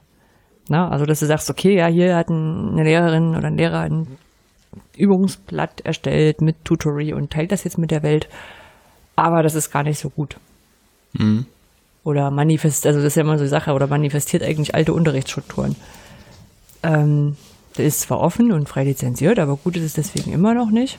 Und trotzdem sagt man erstmal, hey, das sieht toll aus und du hast die Lizenz richtig dran gepackt, weil man froh ist, dass wenigstens das erreicht wurde. Das kann sein. Ja, ja genau. Mhm. Ich nehme mich, mich da selbst auch überhaupt nicht aus. Also wenn ich gerade über, ich habe gerade gedacht, okay, wir sagen auch immer, ja, das Paper ist jetzt aber nicht offen. also das Paper wird ja nicht unbedingt besser, nur weil es offen ist, ne? Ja. Ne? Ja, ja, das stimmt. Ne? Gut, also das hat er halt lizenziertes Scheiß Paper. Nein, aber es ist, also manchmal ist es vielleicht wirklich so, dass man äh, das offen haben will, um des Offenseins willen oder sowas. Ja. Wir denken jetzt schon kritisch drüber nach. Ähm, also er war gut, er sagt grundsätzlich, äh, sowas wie ein letztes eher Reflexivität würde sich würde halt ähm, nicht verkehrt sein und er verknüpft das noch mit einem zweiten Modell von äh, Benjamin Jürgen und Marotzki. Ich weiß noch den Vornamen nicht, weißt du ihn? Nö. Nein, gut. Ähm, die haben wohl auch, das hat er erwähnt nur ganz kurz und ich habe da überhaupt kein Hintergrundwissen, deshalb lese ich jetzt im Prinzip nur ab, was ich mir Notizen gemacht habe. Ähm, die sagen jetzt, dass sowas wie Medienbildung einfach nicht nur äh, etwas Output-orientiertes ist, wo letztlich sowas wie eine Kompetenz am Ende bei rausfallen soll, sondern dass es eigentlich ein transformatorischer Prozess ist, also bei dem ähm, irgendwas passiert. Also in Konsequenz auf OER, die sollten halt nicht nur ähm, ja, Materialien sein, mit denen du irgendwie Wissen anhäufen kannst, sondern dich eigentlich dazu befähigen, dich mit, mit diesem ganzen Thema einzulassen und sollten eigentlich auch Unbestimmtheit fördern und äh, Paradoxien enthalten, die man irgendwie auflösen muss. Ähm, ja, schwierig. hat, das jemand, hast du das verstanden? Hat das jemand verstanden? Nicht so richtig, aber klingt ein bisschen wie äh, das Umgedrehte von vorher. Das Umgedrehte von vorher. Also, ne, vorhin hast du ja gesagt, dass es ähm, das OER kritisiert, also nochmal so kritisch reflektiert werden sollten und wie gesagt auch so mit, äh, wie kann ich es im Unterricht einsetzen und so. Und wenn ich es richtig verstanden habe, ist das jetzt eigentlich die Aufforderung dazu, dass diese Standardlösung nicht dabei ist? Die stand, nee, das, da komme ich jetzt nicht hinterher. Ne, also sag nochmal. Also, wie gesagt, es, Medienbildung äh, mhm. gibt es ja häufig irgendwo definiert und eigentlich sollte sie aber nicht output-orientiert gedacht werden. Mhm. Ne, also nach dem Motto, ich definiere Kompetenzen, da muss was rauskommen und dann gucke ich, ob die OER dazu passen und dann nehme ich genau die und dann ist das schön, habe ich mein, mein Dings. Sondern eigentlich sollte Medienbildung ein äh, Prozess sein, in dem das Individuum auch mitverändert wird. Also letztlich sowas wie was klassisch so in diesen Bildungsgedanken geht. Ne, das Auseinandersetzen mit der Welt und sich selber. Hm, aber da gibt es da jetzt auch ganz schön viel, wenn die dann so eigene Videos drehen oder, oder Zeug zusammensuchen und sich von, ne? Ja, vielleicht verstehe ich es auch nicht richtig. Also gerade das, das ist ja immer so die Sache, die als erstes kommt, wenn du Lehrenden äh, HFP vorstellst. Dann kommt immer so, das können ja auch die Schülerinnen und Schüler selber machen. Und dann überlegt man, ob das System, was HFP bereitstellt an den jeweiligen Schulen, das erlaubt, weil da sind manchmal meistens die Rechte so konfiguriert, dass Schüler das eben nicht selber machen können. Aber das ist, also die Idee kommt immer als erstes mit. Hm. Ja. Interessant. Ja. ja. ja. Na gut, also jedenfalls gäbe es es und, und Christopher kommt dann, äh, also letztlich so als Ergänzung zu dem, was er vorher schon gesagt hat, nochmal zu der Schlussfolgerung, dass eben die Auseinandersetzung mit, mit und über OER, also was kann das, ähm, also was eben als Medienkritik nach, nach Barke genannt wird, dass auch das mal ja, auch in, in Schulungen und Fortbildungen thematisiert werden müsste und nicht immer nur so, äh, wie funktioniert das, also wo muss ich klicken, damit bei Tutorial dies passiert oder bei H5P das oder nicht nur diese juristischen Geschichten und nicht nur diese leidigen Qualitätsdiskussionen. Hm. Jein muss ich jetzt sagen. Also als jemand, der schon ein paar OER-Einführungsschulungen gegeben hat, doch durchaus in Präsenz, muss ich sagen, du bist froh, wenn die nach den zwei Tagen so halbwegs verstanden haben, worum es ging. Mhm. Ja, also weil es ist ja echt nochmal so ein, so ein Ding mit Urheberrecht, womit die sich, also womit sich Lehrkräfte in der Regel gar nicht so befassen vorher. Auch wenn sie es betrifft, es ist vorher einfach nicht wirklich an denen vorbeigekommen. Ähm, und auch so OER und was ist das? Und dann sagt man viele Begriffe, die die gar nicht kennen und viele Tools, die die gar nicht kennen. Und von daher da jetzt noch reinzubringen, ja, und damit können wir ganz neue Lehrformen bauen, das ist dann, glaube ich, noch viel abstrakter. Mhm. Aber, wo das immer super gut reinpasst und auch meiner Meinung nach ganz gut gelebt wird, ist äh, auf solchen OER-Nerd-Veranstaltungen, sage ich jetzt mal. Also OER-Camps, OER-Festival. Da ist, ähm, da habe ich so Sessions schon erlebt. Also beim OER-Festival 2016 äh, im Barcamp äh, CC0, was macht das oder so. Mhm. Ja, also so, so einfach, wo, wo wir sagen, okay, was, was ist denn, wenn wir jetzt was CC0 lizenzieren? Also wie diesen Podcast auch. Also ähm, passiert jetzt was damit? Äh, gehen wir damit irgendein Risiko ein? Na, also was, was könnten Menschen damit tun? Was könnte böse damit passieren? Genau, nein, so. Äh, ich glaube, Christopher wird auch nicht hm. sagen, dass das nicht passiert, aber Nee, nee, nee, es bleibt halt, diese, bleibt halt in dieser, dieser, diesem Grüppchen und die Frage ist, wie geht das raus? Also es ist ja genau, jetzt sind wir genau wie am Anfangspunkt, also klar, wenn, äh, ich, ich versteht er wahrscheinlich auch, verstehe ich auch, dass die Leute erstmal ganz andere Sorgen haben. Das ist ja, äh, kenne ich auch aus ganz anderen Feldern. Also man muss halt äh, irgendwo schon unten anfangen, bevor du höher, höher gehen kannst.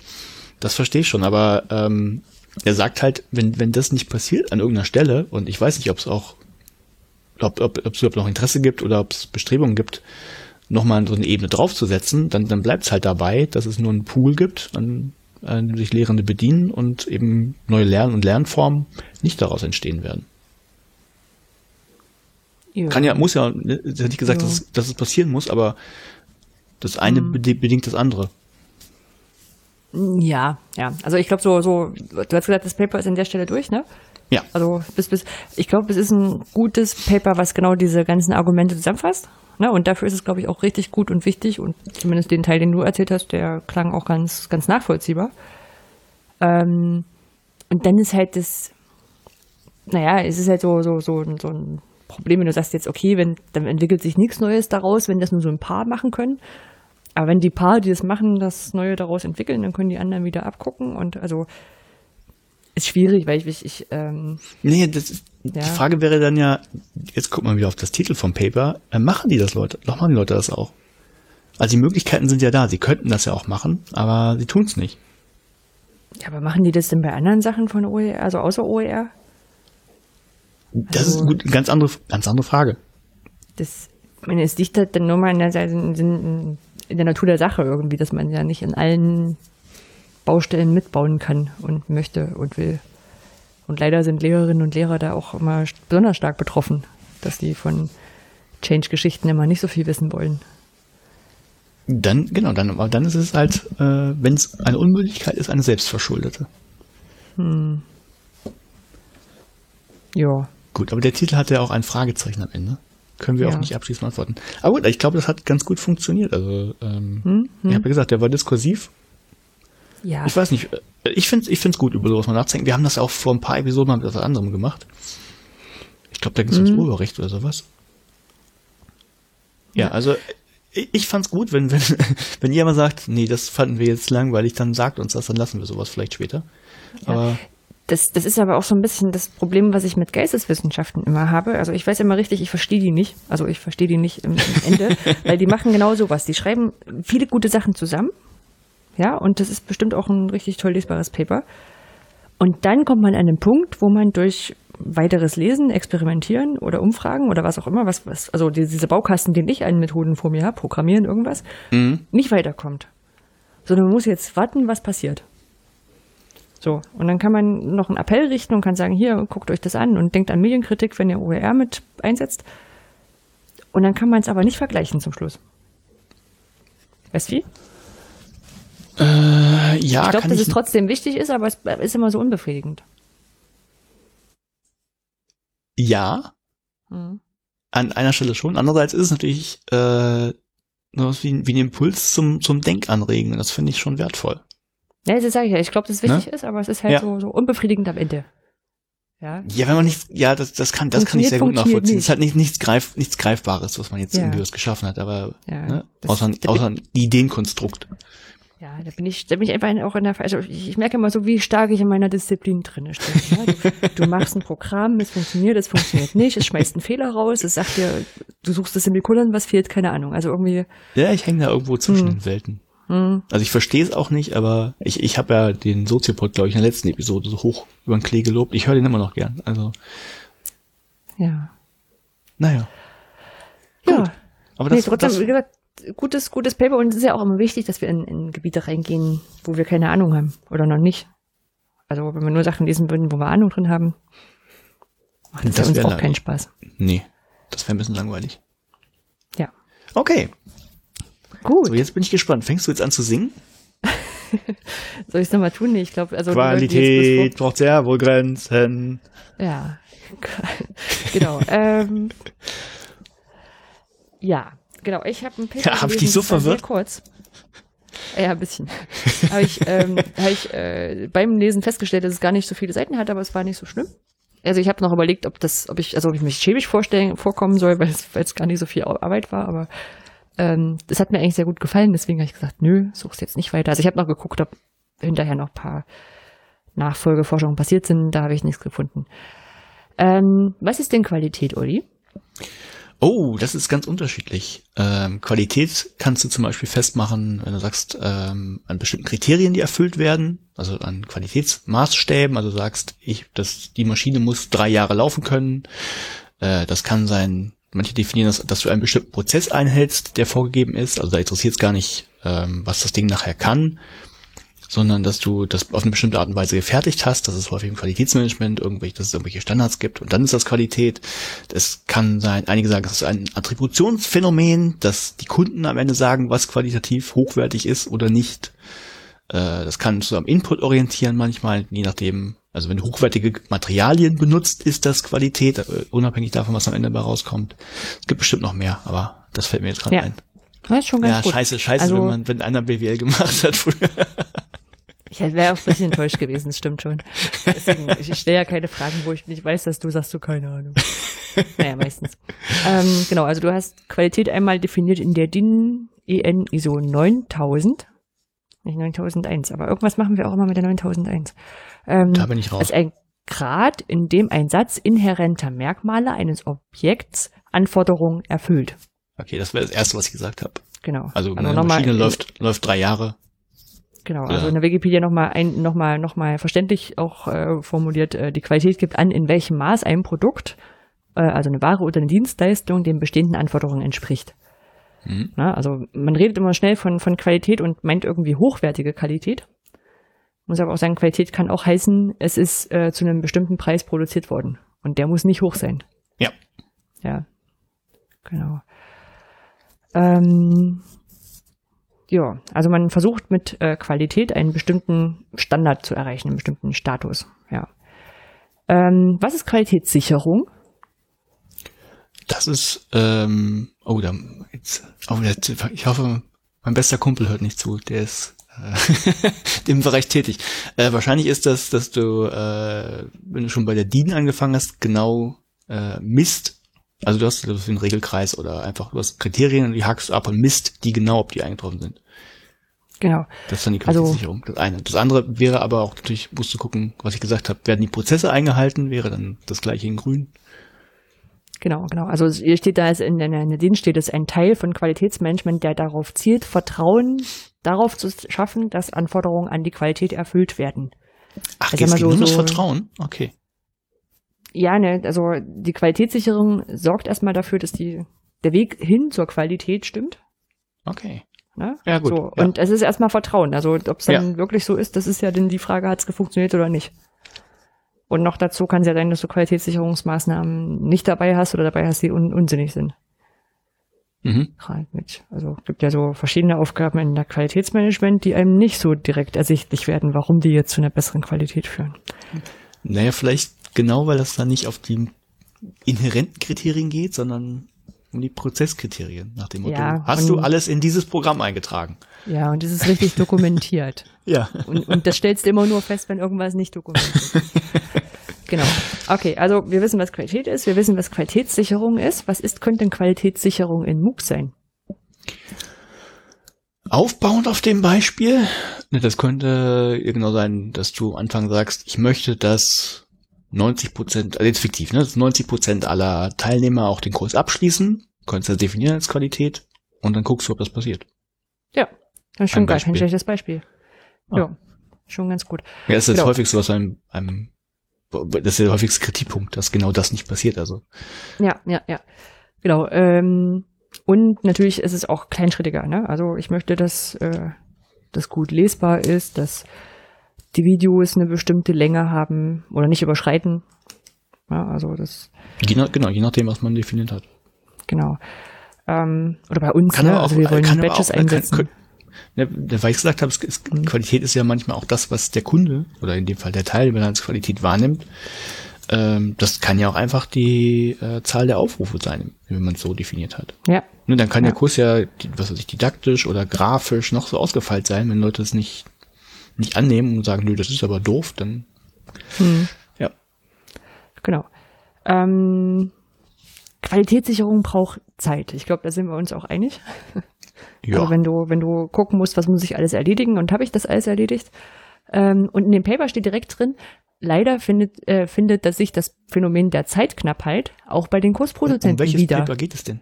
Das sage ich gleich. Ach so, es kommt gleich. Okay. Ja. Jetzt bin ich neugierig. Leider findet sich das Phänomen der Zeitknappheit auch bei den Kursproduzenten wieder, was zu vermeidbaren qualitativen Schwächen führen kann. Ja. Ich glaube, dem können wir zustimmen. Dem stimme ich aus Erfahrung zu.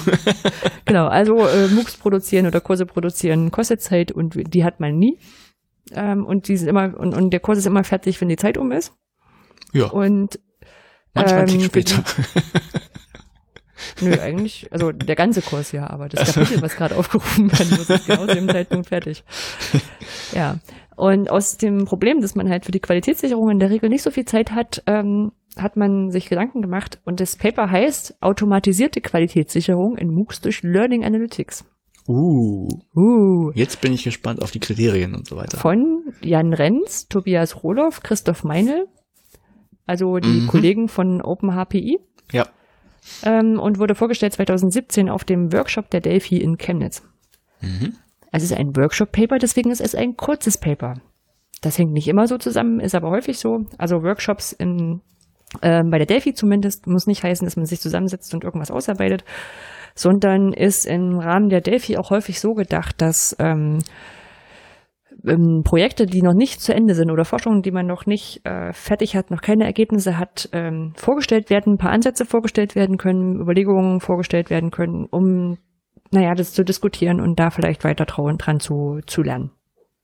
Ja. Ähm, zu dem Paper gibt's auch ein Poster, das kann man sich angucken, wobei ich sagen muss, es ist halt ein Poster, wie Poster in der Wissenschaft leider manchmal aussehen. Das ist halt so ein bisschen Ausschnitte von dem Paper auf einem, auf einem mhm. großen Blatt drauf. Ähm, ich bin nicht so ein Fan von Postern. Also, die finde ich immer schlecht gestaltet. Ich mag das, ja, das Poster-Vorstellungsformat. Poster gestaltet. Ja, also so dieses äh, vor deinem Poster stehen und direkt mit den Leuten reden, das mag ich echt ganz gerne. Aber Poster gestalten ist immer echt blöd. Kriegst du kaum gut hin. Ja, muss man, der, der, ja, weicht jetzt vielleicht ab, aber ich glaube, da hat man, also man will halt irgendwie alles mit unterbringen und ich glaube, man muss einfach lernen, loszulassen. Ja, also ein Poster wird halt, wird halt nie für sich alleine stehen können. Ja. Ja. Genau. Also sie wollen diese Qualitätssicherung automatisieren. Das fand ich spannend, weil ich gefragt habe, okay, wie macht man das? Es ist ja meist so selbst, also klar haben wir Verfahrensanweisungen und Qualitätsmanagement-Handbuch und so ein Spaß bei uns. Aber wenn du hinterher manchmal durch so ein MOOC durchguckst, ob der jetzt freigeschalten werden können, also da hilft die Erfahrung, sage ich jetzt mal euphemistisch. Mhm. Ja. Also es gibt so ein paar Sachen, da denkst du immer so, ach ja, stimmt, muss ich auch noch machen. Ähm, erstmal die Frage, warum soll das überhaupt automatisiert passieren? Ähm, da war ein schöner Satz drin. Äh, in der Praxis hat sich gezeigt, dass vorhandene Angebote wie System, äh, systemspezifische Dokumentation nicht in dem gewünschten Maße angenommen werden und daher nicht als nachhaltige Maßnahme der Qualitätssicherung in Frage kommen. Ich verweise auf Folge 9, in dem wir das Paper hatten, dass Menschen keine Anleitungen lesen, keine Dokumentationen, also kein Read ja. fucking Manual. Ja. Ähm, also es passiert offenbar bei MOOC-Makern auch nicht. Gut. Also, wollten Sie die Qualitätssicherung automatisiert durchführen? Wie haben Sie das gemacht? Sie haben sich eine Regel überlegt. Ja, also wenn dann, wenn das so ist, dann äh, äh, ist es in Ordnung und sonst nicht. Ja. Sie haben, sind dazu ausgegangen, haben, haben, haben äh, Best Practices genommen, wie sie bisher herausgefunden haben. Also nehmen wir doch mal das Beispiel gleich ähm, Länge des Videos. Mhm. Ja, also da ist man ja durch äh, Best Practices und auch mittlerweile durch Forschungsergebnisse dazu gekommen, dass man sagt, das Video darf nicht so lang sein. Ähm, ich glaube, sieben Minuten steht immer so im Raum, kürzer ist besser. Ähm, dann gucken wir doch mal, wie lang die Videos sind. Dass wir jetzt die Regel definieren, äh, wie lang ist dieses, also wenn, wenn das Video zu lang ist, dann schau halt mal, also Video darf nicht länger als sieben Minuten sein. Mhm sind einerseits von Best Practices ausgegangen, andererseits äh, haben sie, also sie haben dann für die Best Practices haben sie Experten interviewt, also wahrscheinlich, also wenn ich jetzt mal ehrlich sein darf, das sind die Leute vom Open HPI, die haben sich zusammengesetzt und haben gesagt, okay, was haben wir denn da an Erfahrung? Würde ich auch genauso machen. Ist auch total valide, weil die machen richtig viele tolle MOOCs. Ja. Genau, dann überwachen sie diese Regel und wenn diese Regel halt gebrochen wird, dann wird eine Warnung ausgelöst und das Ganze aber mit einer Priorität versehen. Also wenn das jetzt so eine ist, ähm, was weiß ich, das Video ist zu lang und das passiert halt mal, wenn was längeres erklärt werden muss, dann wird das nicht so hoch priorisiert. Und wenn eine andere ist hier, die, die, das Quiz kann überhaupt niemand lösen, dann wird das höher priorisiert.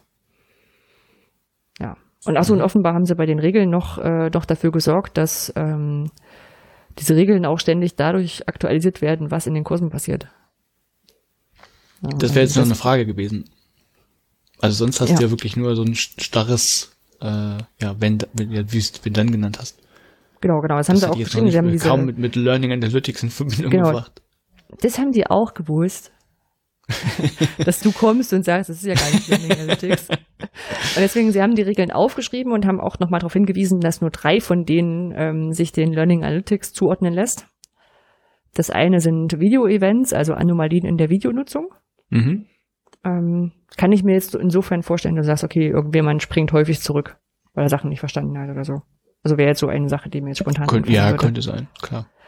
Genau, die Quiz-Performance, äh, dass das Quiz zu schwer ist. Und Pinboard-Activity, ja, Aktivität Quiz in Form. Schwer, das, das, da, da bin ich jetzt, würde ich ja fast schon mit denen mal diskutieren wollen. Also was heißt das denn, wenn, wenn, wenn 20 Prozent nur das Ding schaffen, ist es zu einfach? Vielleicht ist es, ist es ganz bewusst so schwierig. Also das so automatisiert zu machen, weiß ich nicht. Oder nach so festen ja. Schemata. Aber gut, kann man. Ja, aber vielleicht gibt so, gibt so, so Leute, wo du sagst, okay, die haben sich an zwei nach hintereinander folgenden Tagen eingeloggt und haben es immer noch nicht rausgekriegt. Weißt du, so, ja, nee, vielleicht. Kann ja, ja, kann ja sein, aber ich, ich könnte ja auch, also das, das Problem ist, es gibt immer irgendwelche Sonderfälle, die da einfach durchs Raster fallen. Also es kann ja sein, dass, dass der Autor ganz bewusst eine unlösbare Aufgabe reingesetzt hat, oder? Ne, als Beispiel. Deswegen gibt's ja erstmal nur eine Warnung und kein, äh, wir, wir machen das Quiz jetzt einfacher. Ist immer das ist gut. Das ist gut. Ja. genau. Äh, dann haben sie andere ähm, Datenquellen noch als Learning Analytics. Haben sie zum Beispiel Quiz- und Submission-Dienst, äh, der guckt, ob eine Frage zu schwer ist. Difficult Self-Test. Wobei ich nicht richtig weiß, was der Unterschied ist. Weiß ich auch Quiz nicht. zu schweren, ja. Und ähm, dann haben sie einen Newsdienst, der sie darüber macht, dass, äh, also darüber informiert, dass jetzt keine Mitteilung vom Koststaat versendet wurde. Das ist so die Regel. Also immer wenn der Koststaat ist, äh, versende eine, eine Nachricht. Machen Mhm. wir ja auch. Also, hallo liebe Teilnehmende, der Ja. Kurs startet heute, wir freuen uns auf euch Ja. und so. Na, oder auch äh, die Frequenz der Kursmitteilung zu gering ist. Ja, die sollen ja schon in der betreuten Phase jetzt möglichst, wenn ein neues Kapitel losgeht, eine Nachricht kriegen. Und die soll ja der Betreuer, die Betreuerin auch Klar, schreiben. ja, kann man wahrscheinlich noch viel mehr finden.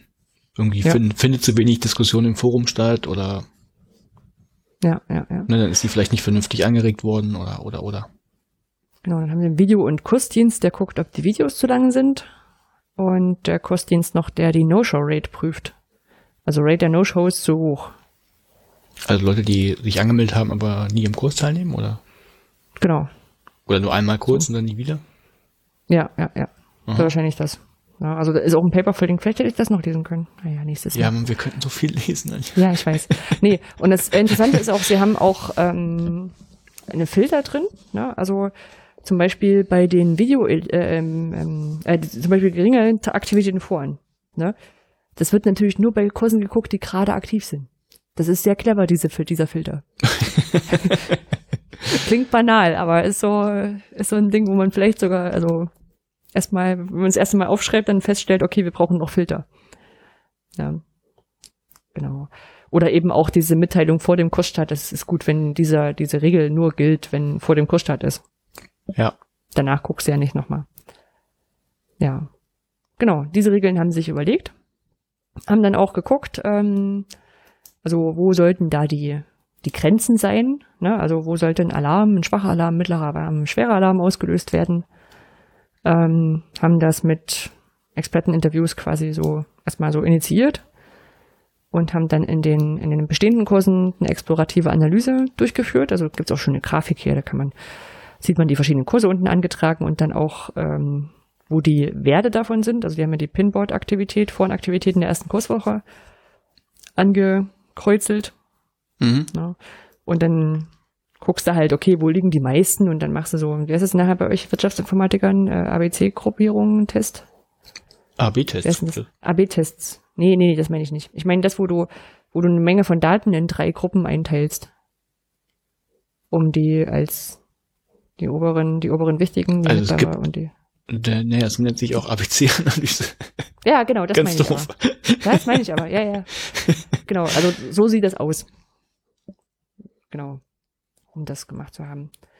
Ja, das haben sie im Sommer 2016 eingeführt. Also das ist halt, also das Paper ist wie gesagt von 2017.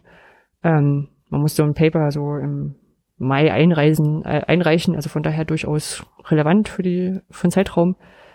Ähm, und haben das ein Jahr lang untersucht Mhm. und da sind in diesem Jahr sind 349 Warnungen ausgelöst worden. Und dann kam ein Punkt, den ich nicht verstanden habe. Äh, äh, 83 sind automatisch wieder geschlossen worden. Und da stand nicht, warum die automatisch, Automatisch? geschlossen wurden. Also ob die, ob das jetzt einfach zu wenige waren oder ob die, keine Ahnung, ob die, ob die noch in der Validierungsphase waren. Weiß Nee, automat, ja gut, weiß man nicht. Also automatisch klingt erstmal komisch, denn äh, wenn man Mhm. sie automatisch schließen kann, warum werden sie überhaupt erst geöffnet? Ja, ne, also ich kriege ja auch jeden, jeden Tag eine Mail, wo drin steht neue Forenbeiträge. Und wenn dann jetzt nicht, also wenn das so welche sind, wo in der Vorstellungsrunde vom Volleyball-MOOC zum Beispiel, die, die stellt sich nahezu jede Woche irgendwann mal jemand vor, ähm, da brauche ich nicht reingucken.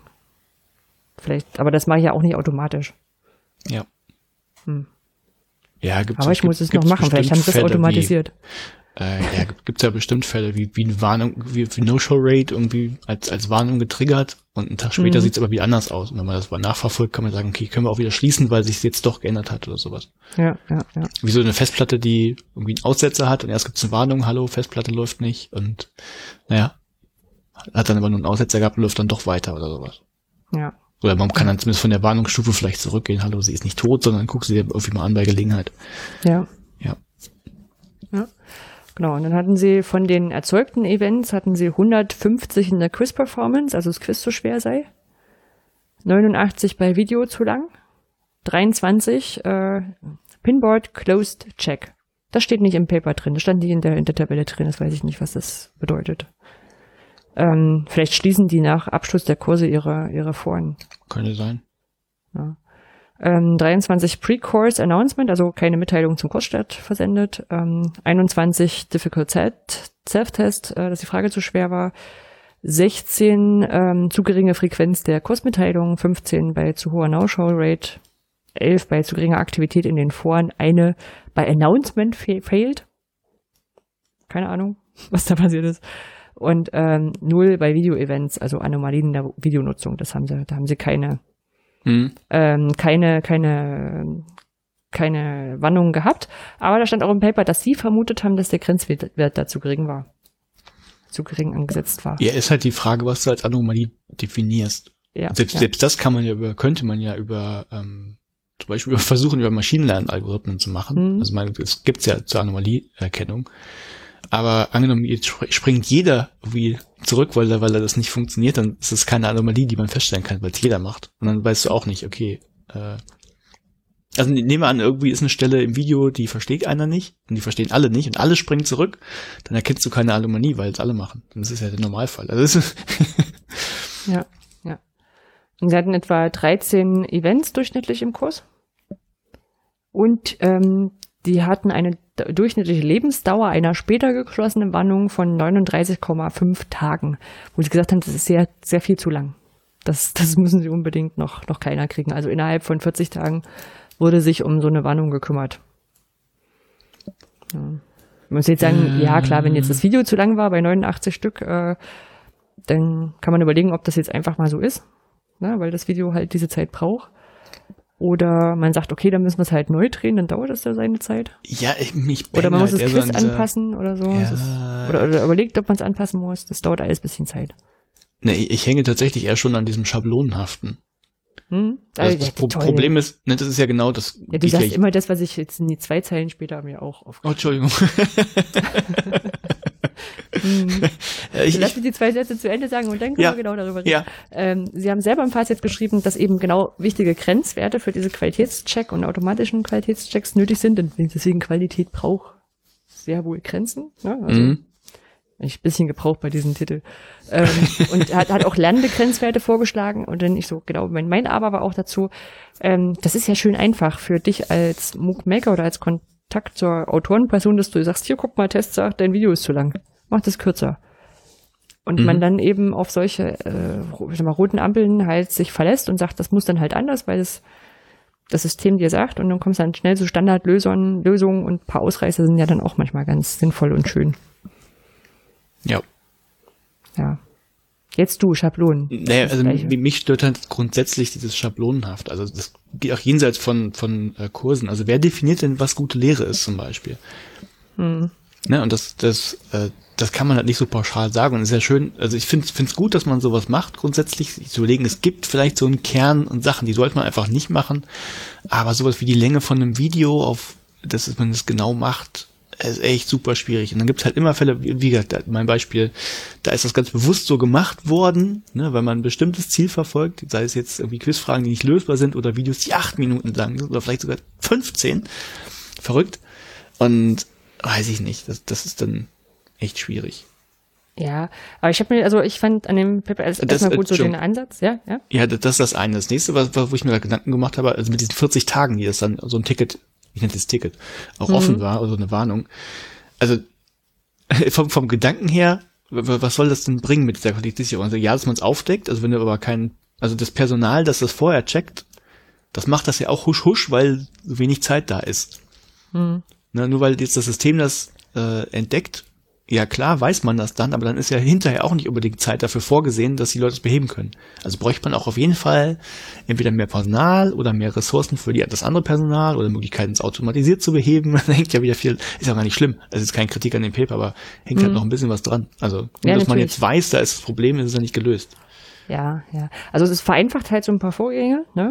Also wenn ich, äh, wie gesagt, so, so, so einen Kurs checke, ne, und dann stell, feststelle, also jetzt mal banal, ähm, die Kapitelgrafiken, das sind noch diese Platzhaltergrafiken, die wir sonst dahin stellen. Das die sollten geschenkt, geschenkt, geschenkt. Ja, ne? aber, Klar. aber eigentlich sind das genau solche Regeln zum Teil, ne? Also Länge der Videos checken und hier ist eine, eine Nachricht abgesendet worden zum Koststadt. Das, Die, bei den Sachen, das Hm. meine ich, bei den Sachen, äh, wie die Grafik ist noch der Platzhalter fehlt, bin ich sofort dabei. Aber wenn es um Ja. die Länge von Videos geht und das so sklavisch, also ich weiß ja nicht, was, wie der Prozess dann weiter aussieht, wenn man sagt, ja, ist halt so, aber kann ich als Hm. Kursautor auch sagen, ja, abnicken, ist so, fertig, lass mich in Mhm. Ruhe. ja, du brauchst bei wie vielen, bei, bei, wie bei vielen automatisierten Sachen brauchst du halt diese Möglichkeit zu sagen, ja, aber das ist hier mal anders. Ne? Also Ja, dieses genau. entweder Auge zudrücken oder eben zu sagen, nee, das ist ja, hat ja schon seinen Grund, weshalb das hier so ist. Ja. Ja. ja. Also, nö, aber so an sich muss ich sagen, ich fand die, die Ideen smart, dazu sagen, okay, wir gucken so ein paar Sachen automatisiert ab, weil das passiert bei uns, äh, ich sag mal, bedingt. Paar Sachen, wenn du sie falsch eingestellt hast, funktionieren einfach nicht. Das ist auch eine Art der automatisierten Qualitätssicherung. Ja, wenn, da bin ich sofort Mhm. dabei. Also wenn das Sachen sind, die automatisiert prüfbar sind, klar. Ja, ja. Aber es ist halt dann, ja, auf der anderen Seite muss ich sagen, auch, auch Menschen, die, die dann kreativ mit sowas umgehen, die lassen sich auch von sowas dann nicht beeindrucken. Weil die, vielleicht dauert es deswegen halt auch 40 Tage, wenn du sagst so, ja, aber das ist so, bei den langen Videos, die brauchen wir in den, in den die, die passen schon. Ja, also die, die lassen sich von sowas dann auch nicht äh, nervös machen. Ja. Ja, aber auf der anderen Seite, ja, es gibt auch genug Lehrende und das muss man auch gar nicht äh, böse meinen, sondern wenn ich jetzt überlege, so, so jemand, der frisch anfängt in der Hochschullehre, irgend so frischer mit wissenschaftlicher Mitarbeiter, wissenschaftliche Mitarbeiterin, die sind ja froh, wenn sie Muster kriegen. Ja, wenn ich überlege, wie oft ich in der Übung mitgegangen bin von einer Kollegin, um mir zu gucken, anzugucken, wie die das machen, weil das war ja auch noch, das waren ja auch Fächer, die ich selber nie gehabt habe. Ja, natürlich. Ja, Also das, das habe ich ja früher Hm. mit Leuten gemacht. Also ich habe ja Lehrbesuche gemacht und es, es gibt ja auch ein, ich weiß nicht mehr, wie der Autor ist, aber auch so ein, so ein Modell, wo, wo du halt gucken kannst, wo stehen die ungefähr und, und wo kannst du halt ansetzen. Und das, die erste Stufe ist einfach vom, vom Bild her ein Rettungsring. Also die stehen da vorne und wissen eigentlich gar nicht, was, was mache ich jetzt hier eigentlich? Und die brauchen halt was ganz anderes als jemand, der, der da vielleicht schon ein bisschen weiter ist. Ja, ja. Und Wie gesagt, da ist dann vielleicht auch so eine Schablo- äh, Schablone, ist jetzt noch nicht, noch nicht wirklich eine Schablone hier, sondern erstmal so ein paar Eckpunkte. Ähm, vielleicht auch hilfreich. Aber ja, du brauchst immer den Punkt, wo du sagst, ist mir egal. Wo man, wo man sich von lösen kann, genau. ja, ja. Ja. Ja, Ja, prima. fand ich Paper trotzdem sehr gut. Also ich, wie gesagt, ich habe erst überlegt, dass so kurzes Paper war. Ich habe auch geguckt, ob sie hinterher noch mal was dazu geschrieben haben, aber haben sie nicht. Ist auch so ein bisschen verständlich, weil ich sag mal, wenn das System dann funktioniert, warum sollst du noch mal schreiben? Ja, wir haben jetzt weniger Fehler und eine kürzere Antwortrate gekriegt. Ist echt nicht nötig. Ja, Gut. Dann gehen wir weiter Schön, zur. Fund, zur Fundgrube. Fundgrube. Fundgrube. Autodraw hast du reingeschrieben. Autodraw habe ich reingeschrieben, genau. Äh, ich weiß gar nicht, wie ich es entdeckt habe, ob ich es auf Twitter gelesen hatte oder irgendwas. Äh, ich habe es mir angeguckt. Also autodraw.com ist ähm, ist die Seite. Und wenn man da drauf geht, dann ist das eigentlich sehr schön. Also man, man äh, bekommt dann eine große weiße Fläche und kann draufzeichnen. Und im Hintergrund läuft ein Maschinenlernalgorithmus und der versucht zu erraten, was könnte das sein. Und man bekommt dann halt in der in so einer Leiste oben drüber verschiedene ähm, Icons zur Auswahl und sieht dann gleich, okay, das, ähm, also der, der versucht zu erraten, was das ist und schlägt dir halt verschiedene, so, äh, wie, wie nennt sich das, ähm, Konturgrafiken vor, Mhm. die du direkt benutzen kannst. Also was weiß ich, wenn du So zwei Kre- Vektorgrafiken sind das dann, ne? das ist ein Vektorgrafik, genau. Wenn du Mhm. also zum Beispiel zwei Kreise ähm, nebeneinander malst und dazwischen so eine kleine Brücke, könnte ja eine Brille sein, so vom Gedanken her, dann zeigt, da sieht man auch gleich, dann werden verschiedene Brillen vorgeschlagen, man kann die halt runterziehen und weiter benutzen und kriegt dann wie in so einem Malprogramm halt noch ein paar andere Möglichkeiten. Man kann die Farbe ändern, man kann noch was dazu packen und ähm, ja, ist sehr schön. Also wer irgendwie Konturgrafiken braucht zum, zum Erstellen, ähm, ja, und man mal auf eine andere Art und Weise suchen möchte, finde ich, fand ich ganz, ganz schön, kann man, Mhm. kann man mal benutzen. Ich meine, ich habe das schon mal gehört im Kontext von Sketchnoting oder ich sag mal so so so Scribbles, ne? Mhm. Wenn du halt nicht weißt, wie du Sachen malst oder dir halt sowas, dann, dann kannst du sowas halt auch reinkopieren. Ich habe ein bisschen rum, äh, rumgespielt, du hast das schon relativ zeitig auch in den Show Notes drin. Es ist echt gut, aber ein Schlitten hat es nicht erkannt. Und ich weiß dann immer nicht, bin ich denn zu schlecht im Zeichnen oder ist das Warte, ich Problem? probiere das, ich probier das einfach mal kurz. also ich habe versucht, einen Schlitten zu zeichnen, so wie ich halt einen Schlitten schematisch darstellen würde. Schlitten, Und das, na, mal gucken. Äh, wie kann ich ein neues anfangen? So, ein Schlitten. Also, äh, was würde ich machen? Also ich würde erstmal, ich male meine Linie von links nach rechts und mache einen kurzen Bogen nach oben. So, dann habe ich so auf so einen liegenden Gehstock im Prinzip. So Mhm. ich jetzt einen Schlitten malen und dann noch eine Ebene drüber. Und so Verbindungsstreben vielleicht. So. Ich bekomme auch keinen Schlitten vorgeschlagen. Also so wie du es beschrieben hast, genau vielleicht so muss, vielleicht muss ich ein. Geschenk draufpacken. Warte mal, so, wenn ich ein Geschenk draufpacke. nee, was ist das erste? Nee, ein Boot. Nee, ich krieg auch keinen Schlitten. Aber es witzig gibt's eigentlich so, weil, weil überlegt man dann, dass man so zeichnet, dass es der Algorithmus versteht. Naja, äh, bräuchte man ja häufig, häufig nicht, aber Ja, aber ja, äh, tatsächlich, vielleicht so- gibt's so- keinen Schlitten. so ein paar Sachen. Ich meine, man fängt an, ein Auto zu malen oder sowas. Ne? Also erstmal, weil man sowieso mit so einer Sache anfängt, wo man glaubt, sie halbwegs erkennbar hinzubekommen. Ja. Ja, aber es geht erstaunlich gut. Mhm. Nee, Äh, das stimmt. Also von, von den Wettbewerb zum anderen nächsten Mal? Findet raus, was man machen muss, um einen Schlitten zu bekommen. Ja, sehr gut. Schickt uns die Bilder. Hm. Hm. Ja, Ja, okay. Autodraw kann ich empfehlen, so als kleines Tool. genau. Dann war es, glaube ich, leider zu spät nach unserer letzten Folge. Ähm, aber noch nicht zu spät, um die Sachen sich jetzt noch anzugucken. Äh, naja, vielleicht doch. Aber was für zwischen Weihnachten und, und Neujahr. Ähm, und zwar hat Nele Hirsch, ähm, ständige, ständige Co-Präsentatorin dieser Kategorie Fundgrube, äh, bei unserem Podcast hat äh, openadvent.de ähm, einen Adventskalender gemacht, in dem sie in jeden Tag so kleine Tools aufgeschrieben hat und mit R6 im sechsten R auch immer schön überlegt hat, ähm, wie man das im Unterricht einsetzen kann. Und sie hat ein Tutorial-Video oft dabei und also, dass sie auch selber gefilmt hat. Das ist echt cool. Und ich habe schon überlegt, ich muss mal gucken, ob, ob Nele sowas wie ein Patreon-Account oder eine Amazon-Wunschliste oder sowas hat. Mhm. Weil, also sie macht das echt gut und ist gut erklärt. Aber ich würde ihr gerne ein Mikro schenken, was besser aufnimmt und vor allem lauter. Also sie muss hinterher ein bisschen, bisschen, bisschen korrigieren. Aber es ist echt gut. Also auch so mit den ganzen Möglichkeiten noch und auch wieder so, so Sachen, wo ich sage, sie, so, sie googelt doch nach Tools, die ich nicht kenne. Ja. Genau. Und erst gestern ähm, ist da nochmal ein Nachschub gekommen, quasi nochmal die Steigerung des Ganzen. Und zwar hat sie unter der URL open.education äh, hat sie mh, den Adventskalender quasi verstetigt und dann kann man sich jetzt ähm, ganz viele Tools raussuchen immer.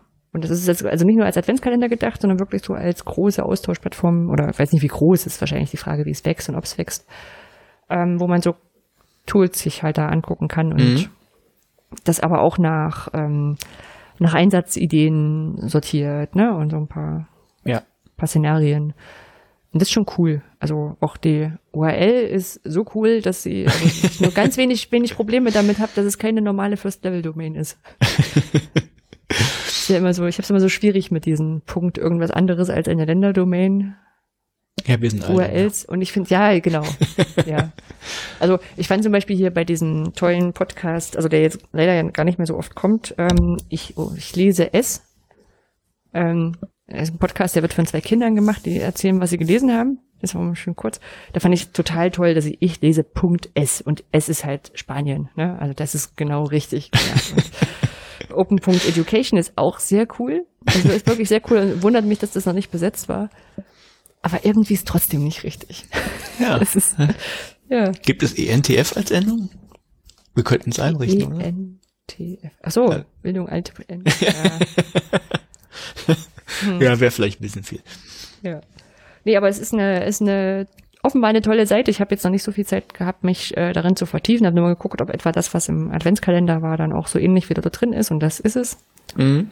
Und man kann ja auch nochmal gern Werbung für den tollen Newsletter machen von Nele, der fetzt auch immer. Ja. Ja. Genau, weiter geht es mit äh, Songforgetica.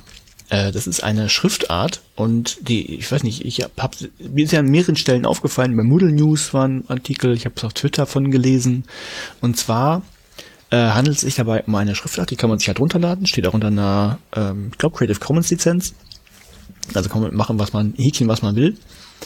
Ähm, und die hat den Anspruch, also die, wenn man sich die anguckt, die ist so ein bisschen sch schwierig zu lesen, weil die Buchstaben nicht komplett ausgemalt sind, sondern es fehlt immer hier mal ein Stück oder da was. Und das auf den ersten Blick denkt man, Hö, was soll denn das? Und dahinter steckt aber wohl die Hypothese, dass es eben sowas wie eine erwünschte Schwierigkeit gibt. Ähm, die hat eingebaut ist quasi in diese Schriftart, weil man halt nicht sofort alles lesen kann. Einfach von der Idee, äh, dass dadurch man intensiver liest und auch Sachen schneller lernt, beziehungsweise besser erinnert. Ähm, ja, das ist zumindest der, der Anspruch. Ähm, man kann sich auch die Website angucken, ist eine schick gemachte Website und da gibt es auch ein Video und da wird davon berichtet, dass man, äh, dass diese Entwicklung dieser Schriftart halt wissenschaftlich abgelaufen wäre. Das heißt, die haben wohl Versuche gemacht ähm, mit Leuten mit verschiedenen Schriftarten, die haben halt mal die probiert und hier ein bisschen gefeilt und dann letztlich auch wie so ein AB-Test immer geguckt, wo, wo lernen denn die Leute besser mit. Und am Ende kam halt diese, diese Schriftart raus. Und ähm, das hat mich neugierig gemacht. Wenn jemand behauptet, äh, das ist ne, wissenschaftlich, dann äh, gucke ich dann natürlich. Hat mich interessiert.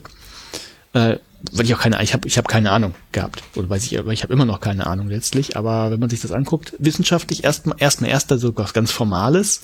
Damit verbinde ich immer, es gibt auch irgendwie ein Paper oder so, wo man sich das angucken kann. Im besten Fall sogar noch die Daten. Gibt's jetzt aber nicht.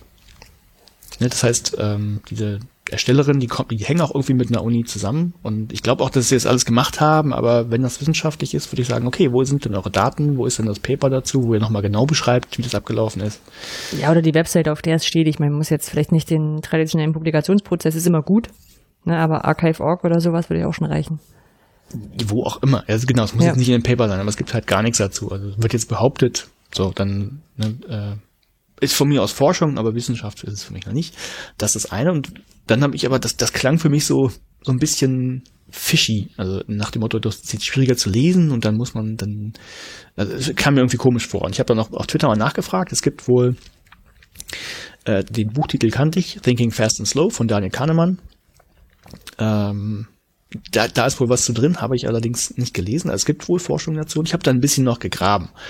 Und ähm, jetzt fange ich in meinen Notizen ein bisschen hinten an. Also es gibt tatsächlich, also ein Paper habe ich gefunden, das hat sich damit beschäftigt, wie ähm, oder ändert sich die sowas wie die ähm, die Lernleistung, ich nenne es Lernleistung, obwohl es wahrscheinlich das Erinnern ist, ähm, wenn man jetzt die Schriftart ein bisschen anders gestaltet, also ein bisschen ungewöhnlicher.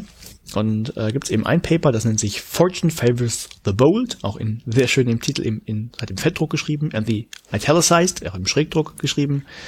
Ähm, ja, das nennt sich dann Effects of Disfluency on Educational Outcomes, also äh, wie wirkt sich das aus? Und die haben tatsächlich festgestellt, wenn man jetzt untypische Schriftarten ähm, hat, dann werden Sachen besser behalten, wobei untypische Schriftart da weil in dem Paper heißt, ähm, also was weiß ich, Areal ist Standard und du nutzt mal irgendwas, was jetzt nicht irgendwie auf jedem System drauf ist, aber sie reden explizit nicht von so visuell extremen Sachen und diesen, dieses Sans Forgetica finde ich visuell schon extrem. Also würde ich sagen, ja, also offensichtlich gibt es Forschung, die sagt, wenn, ne, also wenn du mal ein Wort fett schreibst, dann wird das besser behalten, ist ja auch genau das Ziel, deshalb wird sehr fett gemacht, damit es auffällt. Ähm, ja, aber so, so extrem visuell andere Sachen weiß ich nicht. Das ist das eine. Ähm, so, und dann gibt es noch ein anderes Paper, das heißt When Disfluent, also Disfluency ist übrigens dieses, so nennt sich das wohl, wenn das eben, wenn man eben nicht flüssig über was drüber lesen kann, sondern so ein bisschen unflüssig.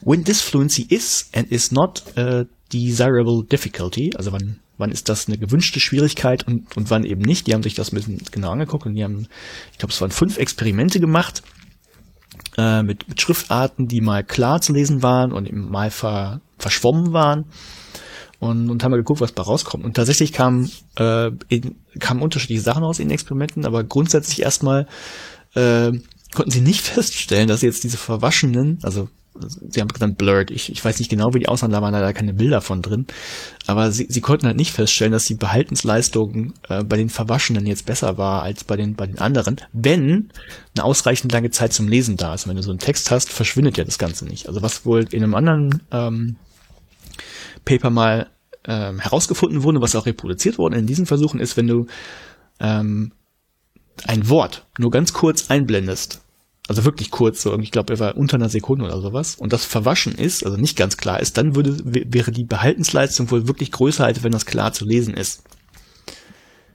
Nihiliert sich aber komplett, wenn du jetzt irgendwie einen Text hast und also wo du eben die Wörter auch noch aneinander rein musst und dann eben äh, dann macht es wirklich keinen von der Behaltensleistung wohl keinen Unterschied, ob das jetzt klar geschrieben ist oder in, in einer eben verwaschenen Schriftart oder ich müsste jetzt übertragen auf eine extrem andere Schriftart, wo man halt wirklich Probleme hat beim Lesen.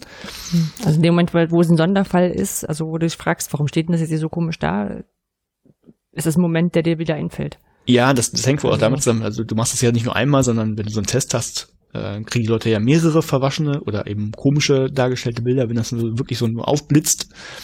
Und äh, das ist dann letztlich so ein visuelles Training. Also Leute stellen sich dann auf ein, oh, ich muss jetzt genauer gucken. Also sie gucken dann halt, weil, weil das Verwaschen ist nochmal genauer hin. Und deshalb können sie sich an, an diese, diese Wörter besser erinnern. Aber ja, wenn du jetzt einen Text hast und da die Schriftart, dann scheint es nicht so zu sein, dass das ähm, ja, dass, dass das mehr bringt. Ähm, ja, was dann, was dann auch drin, also in den anderen Paper noch drin stand, dass es einfach auch Gewöhnungseffekte sein kann, selbst wenn, also es gibt von, von beide Paper haben jetzt keine Langzeiterfahrung äh, gesammelt, sondern nur äh, quasi ne, äh, lesen lassen und kurz, kurz Zeit später einen Test gemacht, äh, wurde es gelernt, was wurde erinnert. Und es gibt aber keine Langzeit äh, Ergebnisse. Also man müsste man gucken, ob sich das vielleicht auf lang, vielleicht auf lange Sicht ändert in eine oder in eine andere Richtung. Äh, das eine, oder wenn du eine andere Schriftart benutzt, gibt es auch sowas wie Gewöhnungseffekte. Also wenn du angenommen, du hast jetzt wirklich was Extremes wie dieses Song for Getica, ähm, ja, ist erstmal was Neues für dich, aber wenn du ständig liest, dann gewöhnst du dich auch dran, dann ist das überhaupt kein Problem mehr. Und von daher ist die Vermutung in diesem Paper dann eher, ähm, also das, wenn du, wenn du so einen anderen, diese, diese komplizierte Schrift benutzt, oder verschwommen, setze ich jetzt mal gleich. Wahrscheinlich ist noch ein bisschen was anderes, wenn man es genauer anguckt. Aber ähm, dann steigerst du zwar so die ähm, visuelle Beschäftigung mit dem mit dem Ganzen. Also ne, das wird gefördert, aber jetzt nicht unbedingt die kognitive semantische Verarbeitung mit dem Ganzen. Von daher scheint das wohl keinen Lerneffekt zu haben. Also bevor ihr alle jetzt eure Website versucht aufzubessern und diese Schriftart reinzubauen, weil ihr glaubt, ähm, es wird besser gelernt, guckt euch das nochmal genauer an. Bin ich auch kein Experte, aber das ist das, was ich euch jetzt mitgeben kann. Das wäre aber schön, ne? Wenn man einfach hm? alles über eine Schriftart ändern könnte. Also ja, genau. In dem einen Paper, ich habe ich hab die nur überflogen. In dem einen stand drin, dass das natürlich, ähm, wenn das ein so einfaches Mittel ist, wäre das super, ne? Wenn das, hm. wenn das geht. Selbst wenn es nur ein bisschen ist. Aber ähm, ja. Hm. Nein. Ja, es ist, äh, ja, wie, wie, wie man halt sagt, so, so, so eigene Erfahrungen sind ja selten wirklich immer mit Forschung deckungsgleich oder muss nicht gleich, gleich äh, mit, mit Fakten gleich sein. Aber dann würde ja auch bedeuten, dass alles, was wir jetzt so in altdeutscher Schrift gelesen haben, man besser erinnern könnte, weil man es schwerer lesen muss. Also, ja, hab ich gar nicht dran gedacht. hm. Ja, das stimmt. Ja. Ja, schade. Also ein bisschen, bisschen. Ich, ich, ich, ich ja. bin da kein Experte. Vielleicht habe ich es auch falsch interpretiert, aber ich, das ist eben das, was ich gefunden habe. Paper verlinken wir natürlich, haben wir alles da. Mhm. Ähm, könnt ihr selber nachlesen. Vielleicht findet ihr auch noch was ganz anderes bei Kahnemann. Ich habe das Buch leider äh, ich habe es nicht, ich habe es auch nicht online gefunden irgendwo. Mhm. ja. Ja, ne, wobei das, also das Buch ist auch schon mehrfach empfohlen worden, also es scheint echt ganz gut zu sein. Auf nee, Deutsch, der, der ich, Kahnemann ist auch kein äh, Unbekannter. Schnelles Denken, langsames Denken, genau. Ähm, Kahnemann und Tversky, die haben in der BWL auch ein bisschen Bekanntheitsgrad. Hm. Und ja, aber fand ich, fand ich auch beeindruckend, weil als ich äh, darüber geguckt habe am Sonntag, als wir ja eigentlich aufnehmen wollten, ähm, da habe ich auch mir die Seite angeguckt und habe auch nirgendwo was gefunden zu der, zu der Schrift, ne? Also weil eben genau so, ne? Hier Research und dann ist ein schönes Video dazu. Mhm, genau. Aber dass da mal, also selbst in dem Video sind ja keine Daten irgendwo aufgeführt oder nee. so ein paar Argumente, weshalb das jetzt funktioniert. Ja, sondern es ist eher nur so Wissenschaft, Ausrufezeichen. ja, und das ist, ja, ich, ich weiß nicht, was dran ist, aber mhm. als ich es gesehen habe, kam bei, ist bei mir eher so die, diese Homöopathie-Glocke angegangen. Mhm. Nach dem Motto, ne, das ist jetzt ja. ja. Naja. Naja. Guckt es euch mal genau an. Wenn ihr Muss man doch sagt. eine andere Lösung finden dafür, dass man sich besser an Sachen erinnert. Ja. okay. Dann zwei Politikthemen haben wir noch. Waren es zwei hm. oder waren es drei? Zwei. Haben wir die Fundgrube sonst immer nach der Politik gemacht? Also, weil es ist so ein bisschen Weiß das Leichtere und die Politik, naja, egal. Weiß ich gar nicht. Finden wir raus. Finden wir raus. Äh, ja. Thema 1, das kannst du, das hast du angestoßen. Sag ja, ja, genau. Das ich habe sehr mir gelacht, passiert, sage ich mal so. Ich habe auch lange überlegt, ob ich es noch offen posten soll, aber vielleicht machen wir das einfach hier exklusiv für die für die Podcast-Hörer und wenn ihr meint, dass man es posten müsste, ich, ich habe einen Screenshot gemacht, den setze ich jetzt ebenso wie die Podcast unter CC0. ähm, und zwar gibt's die Schulcloud. Ähm, die Schulcloud äh, ist gerade ein, ah, es ist schwierig, weil man noch nicht so richtig weiß, was es ist. Es ist eine große Plattform. Doch, man kann sich doch schon angucken, oder nicht? Ein, ein Tool, ich weiß gar nicht, ob man sich direkt angucken kann. Ich glaube ja. So, Sonst hätte ja äh, Birgit Lachner sich das nicht, nicht vergleichen können mit Moodle. Hm, Ich weiß aber nicht, ob man da offen drauf zugreifen kann oder ob man Ah. eingeladen sein muss. Ja, das weiß ich nicht. Das stimmt. Ja, gut, dass wir uns vorbereitet haben. Ja.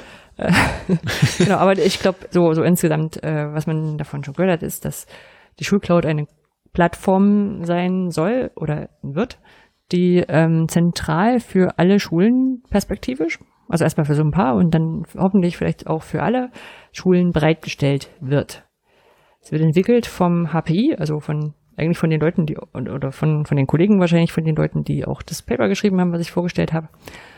Und äh, genau, und die Birgit Lachner hat sich auch mal das angeguckt und hat es mal mit Moodle verglichen, weil also die Schulcloud offenbar nicht Moodle ist, ähm, aber eben so eine Plattform ist und sein sollte, die ähm, die, die eben auch äh, LMS-mäßige, also Lernmanagementsystem-mäßige Funktionalitäten bereitstellt, was da wären, Leute in Kursen zu verwalten, Lernmaterialien bereitstellen, Quizzes reinpacken, Einreich Einsendeaufgaben, lauter solche Sachen.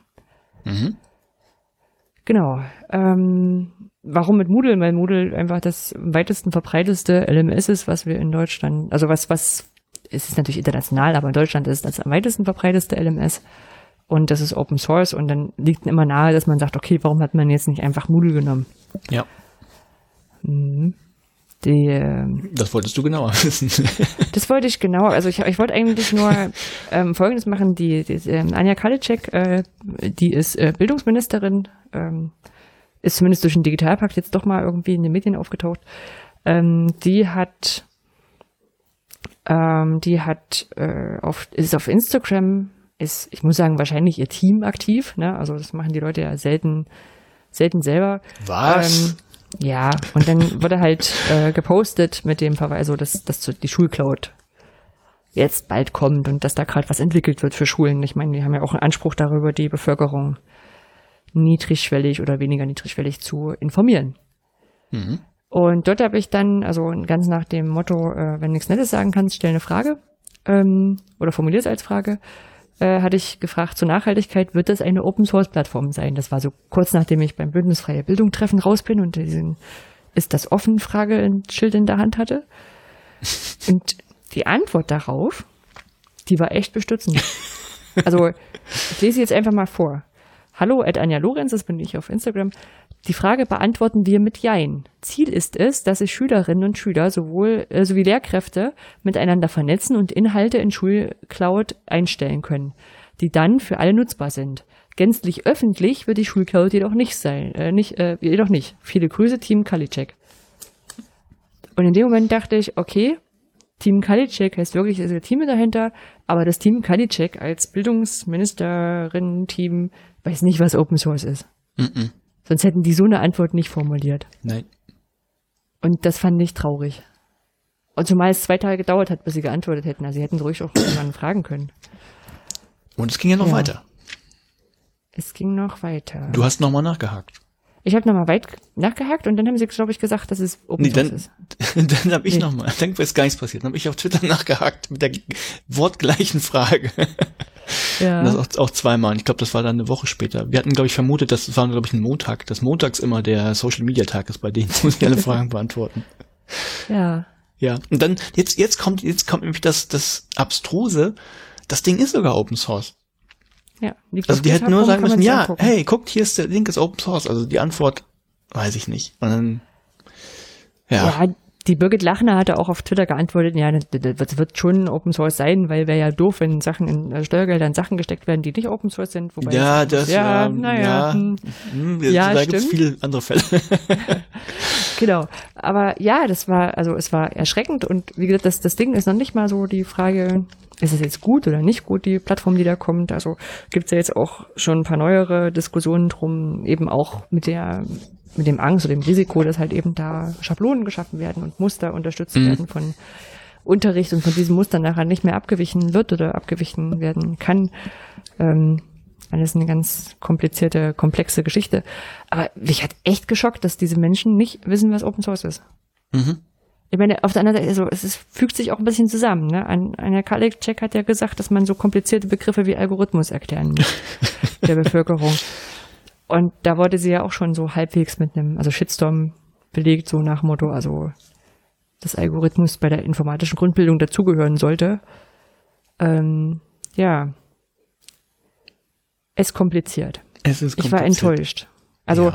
ich sag mal so, als die, als Anja Kalischik angetreten ist, äh, Bildungsministerin zu werden, hat ja jeder gesagt, so wer ist das? Mhm. Wo kommt die her? Wir auch. Hm? Wir auch. Und ich kann mich auch dran erinnern, ich glaube so die ersten Reden, da haben wir halt gesagt, okay, lass mal gucken, was die macht. Aber naja, was soll ich jetzt sagen? Man, wir könnten es nachhören. Was? Ich glaube, es war die zweite Episode oder so, da haben wir. Genau, ja, aber es ist also, ich sag mal so, jetzt, ich befürchte, dass, dass die keiner kannte, war ihr einziger Vorteil. Das ist nicht nett gesagt, aber es ist echt, irgendwie fehlt so ein bisschen mal der Dreieck nach vorne und das, ähm, naja, dass man sich mit solchen Sachen ja beschäftigt, man, es ist ja deren Job, ja. Und wenn, ich sag mal, wenn das, wenn das Social Media Team eben nur Öffentlichkeitsarbeit macht, dann ist ja deren Job zu Hause nachzufragen um mal irgendwem über den Schreibtisch zu rufen, sag mal, ist dieses Ding, was wir da bauen, Open Source? Weiß ich gar nicht, was ist denn das? Da frage ich mal nach. Ja. Also, auch das wäre schon traurig genug. Aber ja. Ja, weil, ja. Es ist, mhm. ja, es ist, in Summe ist es traurig. Also klar gibt's, man kann es immer wieder anders framen, ne? Du weißt jetzt nicht genau, wer das war. Vielleicht war es ein Praktikant oder, hm, ja. Ja, ja. Naja. Ah, wir beobachten das weiter. wir beobachten das weiter. Wir beobachten auch andere Sachen. Nämlich zum Beispiel die Website des Hochschulforums Digitalisierung, ähm, kurz HFD. Und jetzt, jetzt überlege ich, wie ich einsteige. Ich hatte mir aufgeschrieben, dass ich erstmal sage, was ist denn überhaupt das HFD? Aber vielleicht sollten wir erstmal sagen, was passiert ist. Nee. Was sagen wir? Was ist HFD? Also das Hochschulforum Digitalisierung, das ist letztlich so ein äh, Gremium aus verschiedenen äh, Organisationen, und äh, die haben halt zum Ziel, dass man, dass sie, dass sie sich auf, auf einer strategischen Ebene mit dem Thema Bildung und, und Lernen und Lehren auseinandersetzen und dann andere Gremien und Schulen und Hochschulen auch beraten und mit denen äh, Ideen entwickeln, wie, wie Lehre in der Zukunft aussehen könnte. Und die haben auch einen Blog. Was ist ein Blog? Nein, eine Website. Und äh, da gab es einen Gastbeitrag von Michael Keres. Michael Keres ist ein Professor, ich weiß gar nicht, ich glaube wo, wo sitzt er? In Bochum? Nee. Nicht, nicht, in nicht, Duisburg-Essen. Duisburg-Essen. Ja, gut, die Richtung ja, war Also wahrscheinlich Duisburg selber ja, ansässig, aber. Genau. Mhm. Ähm, genau, beschäftigt sich viel mit Medien und hat sich äh, Miller angeguckt. Und ja, muss jetzt, also ich würde doch mal unterstreichen, Michael Keres ist jetzt einer der bekannteren Profs in dem Bereich. Also ja, er hat, hat zu meiner Studienzeit Standard, immer schon Standardbuch zum Mediendidaktik ja. geschrieben, genau. Ja. Ähm, ist nicht irgendwer. Nein, ist nicht irgendwer. Gut, aber darauf kommt es gar nicht, gar nicht so an. Ähm, er hat sich jedenfalls Miller angeguckt und Miller ist ein äh, Diskussionsvorschlag der CDU gewesen. Ähm, ja, es geht auch um eine Online-Plattform und zwar hat die CDU gesagt, oder äh, guckt euch selber an, wir verlinken das. Es gibt eine Präsentation und die haben wohl intern einen Vorschlag gemacht, um eine bundesweite Online-Plattform im auch für Kurse anzubieten. Ähm, ja, äh, grob, grob guckt, guckt mal genau rein, aber grob so Tenor ist, ähm, die Weiterbildung muss jetzt in Deutschland zentral gesteuert werden und Weiterbildungsanbieter sollen auf dieser Plattform kostenlos ihre Kurse hosten können. Und der Staat prüft das dann und vergütet das dann auch nach einem bestimmten Schlüssel. Und äh, wer Lust hat, kann halt äh, Kurse belegen und die dann bewerten. Und es gab halt verschiedene äh, Prämissen und, und Sachen, die da diskutiert wurden.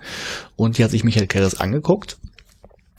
Und der Ausgangspunkt, warum wir überhaupt, warum ich den überhaupt gelesen habe, ich glaube, ich hätte den, hätte mir, hätte gar nicht reingeguckt, wenn ich nicht deinen Tweet gelesen hätte auf Twitter, weil das HFD äh, den, den äh, Beitrag, ich müsste jetzt nachgucken, wie war genau die Wortwahl, ähm, nicht, dass ich was Falsches sage, ich guck mal kurz nach. So, äh, also quasi, ich lese den Tweet jetzt eins zu eins vor vom Hochschulforum Digitalisierung. Miller. Einige Schwächen, einige Leerstellen, unterm Strich aber positiv. So jedenfalls sieht M. Keres, das ist äh, Herr Keres auf Twitter, das Miller-Konzept der CDU in einer umfassenden Analyse bei uns im Blog. Und dann hast du dazu ich, du geschrieben, äh, Moment mal, ich, ich weiß nicht mehr genau, was du geschrieben hattest, aber du warst damit nicht ganz so einverstanden, nämlich äh, dass das gar nicht so gelobt worden wäre, also nach dem Unterstrich positiv. Also ich habe es bestimmt, ich habe es bestimmt gemenschent, wollte ich sagen, ja, weil, weil ich, ich sehe mich jetzt hier in der Liste gar nicht und Ja. ich müsste mich sehen. Ja, genau. Also Ja. So, jedenfalls warst du ein bisschen Hm. irritiert. Ich habe dann auch reingeguckt und ähm, ja, was hat Michael Kerris denn geschrieben? Ich, ich greife gar nicht alles auf, aber so, so ein paar Punkte. Erstmal hat er gesagt, die ganze Problemanalyse, die die CDU da gemacht hat, die wäre fragwürdig. Also es wäre unklar, warum alles zentral verwaltet werden äh, sollte. Das informelle Lernen, äh, ja, bei, äh, ja, das, das wurde zwar erwähnt an einigen Stellen, man würde ja außerhalb von ähm, von, vom, äh, von, von der Schule und so weiter lernen, aber äh, eigentlich wird das komplett verkannt, sondern es wird immer nur auf formale Kurse geguckt, also alles selbst so was informell gelernt wurde, muss jetzt irgendwie in diesen Kursen noch abgeprüft werden. Ähm, es wäre völlig unklar, warum der Staat den Erfolg von diesen Maßnahmen jetzt, jetzt messen sollte, also als Prüfinstanz, geht überhaupt nicht was vor. Er befürchtet haufenweise Bürokratie durch das Ganze. Es werden wohl Forschungsergebnisse orientiert, so aus, aus der Lehr-Lernforschung. Und äh, eigentlich hat er am Ende nur gelobt, äh, dass überhaupt mal jemand einen Aufschlag in diese Richtung gemacht hat. Aber inhaltlich hat das ganze Ding zerrissen. Und dann ist dieser Tweet, äh, so ein paar Leerstellen und so weiter. Aber unterm Strich positiv, der, der hat mich dann doch auch ein bisschen Ja, ja, also in dem, in dem Artikel stand, glaube ich, so als einziges positiv gut, dass jetzt jemand drüber redet und Genau, bereit ist, dafür dass da vielleicht auch Geld in die Hand zu nehmen. ja, genau. Ja. Das, das war das Position. Also, wenn das unterm Strich positiv ist, weiß ich nicht. Also ich sag mal so, das Glas war so ein Zehntel voll, ne? ja, ja. Also, li liebe Bildungsorganisation, wir beobachten euch auch auf Twitter. Hm.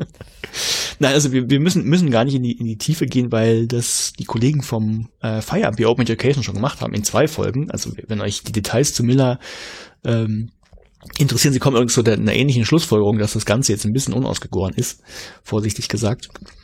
Äh, dann hört einfach mal in die beiden Folgen rein, können wir auch verlinken. Also was, was mich nur, also was, was mir nur wichtig war, ähm, also so, also das, das sagen die beiden auch, aber das greife ich, können wir jetzt aufgreifen, glaube ich beide. Äh, Es gibt schon das Internet, wo es haufenweise Sachen gibt. Ne? Also es gibt auch schon Konkurse, die man besuchen kann, Also, sei es auch Was auf, soll ich jetzt sagen? Ja, ja, es gibt ja, das Internet. das, das war ja, das war eine rhetorische. Muss aber sagen, ja, aber, Das war nur Affirm Affirmationserheischen. ja, ähm, aber trotzdem, trotzdem, dass es dieses Internet gibt, wissen nicht irgendwie alle Leute, was ich mache, wenn ich sage, ich mache offene Online-Kurse. Und dann sage ich schon offene Online-Kurse, weil MOOCs erst recht keiner kennt.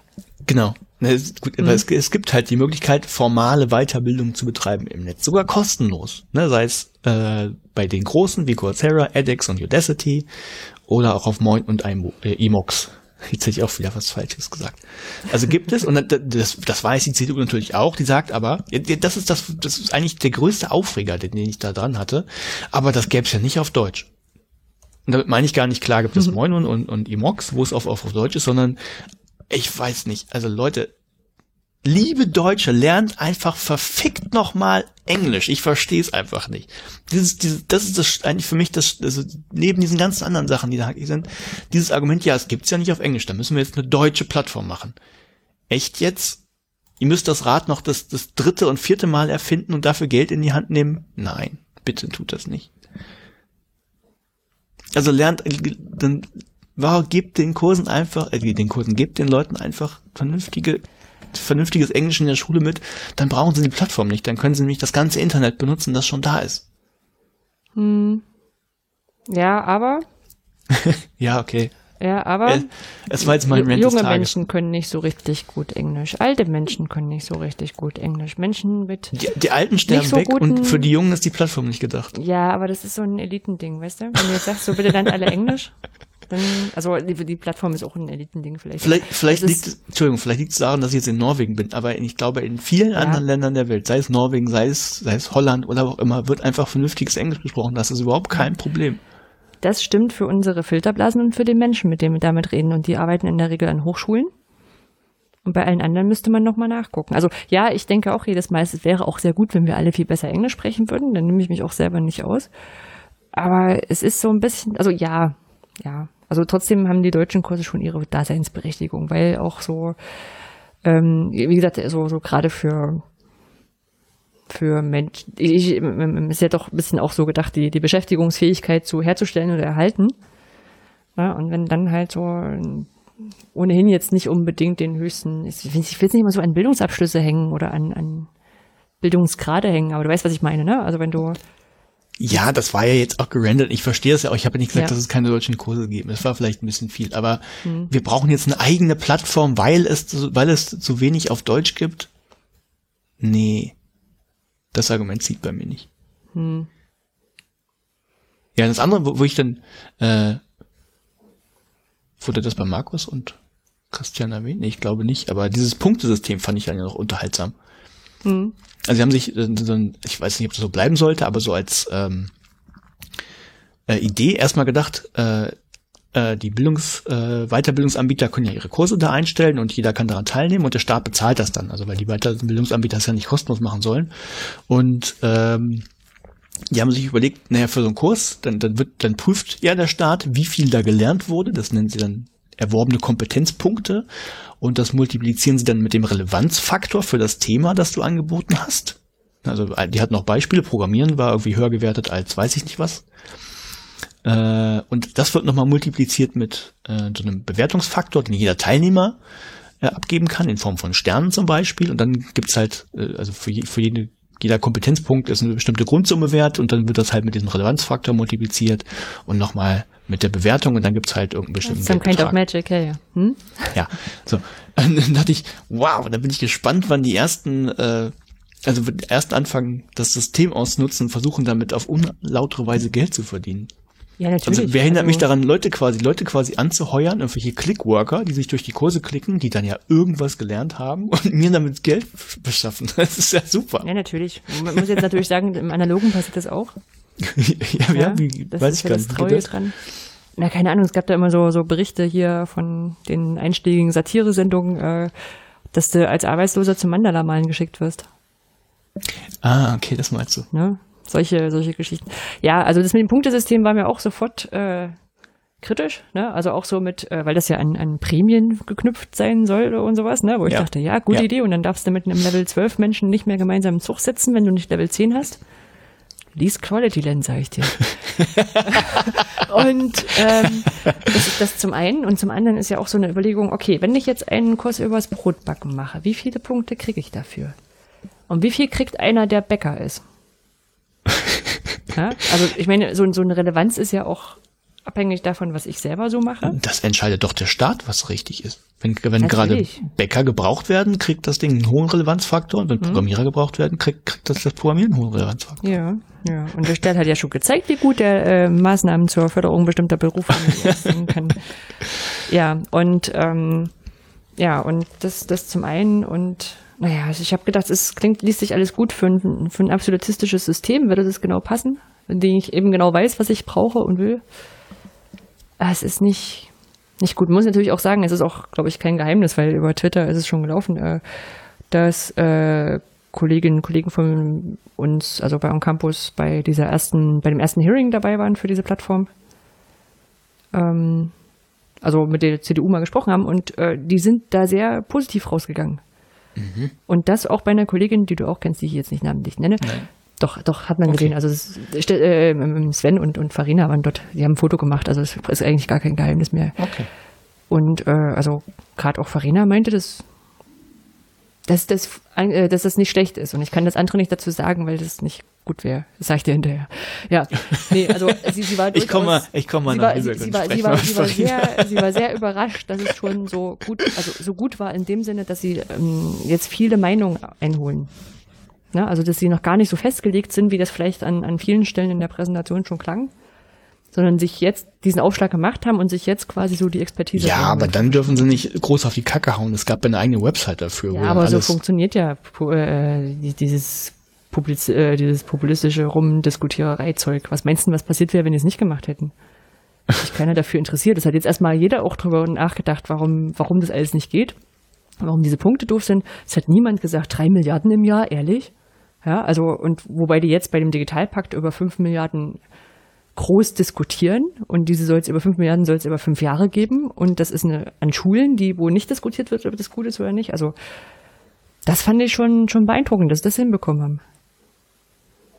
Hm. Hm. Ja, also wir beobachten das auch. wir beobachten das hoffentlich vielleicht konstruktiv, weil ich muss ganz ehrlich sagen, ich bin auch nicht so begeistert, das wissen auch die Kolleginnen und Kollegen. Äh, aber man muss auch mal gucken, was kommt. Und ich soll sagen, wenn es jemand macht, dann finde ich auch gut, wenn wir dabei sind. Also wenn die schon Quatsch machen, können sie es mit uns machen. da bin ich auch eigennützig. Aber ja, es ist halt echt kompliziert.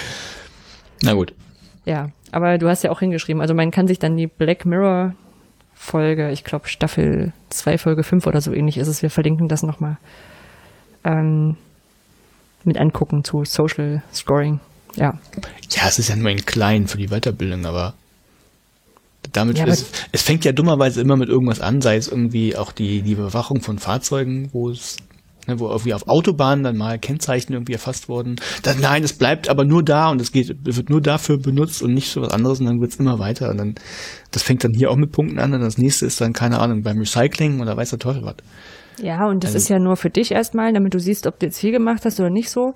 Und dann kannst du das freiwillig freischalten für deinen Arbeitgeber, damit er auch sieht, dass du gut bist und Warum hat jetzt eigentlich Anja Lorenz nicht freigeschalten? Ja. Naja, naja, ja. ja, Es ist, es ist einfach, es sind ganz schön viele Fettnäpfchen, die da drin sind. Und, ja. Oder Bottiche. Ja. Na gut. Mhm. Na gut, also wir beobachten das weiter ah, auch hier im Podcast. Ein aufreibendes Thema.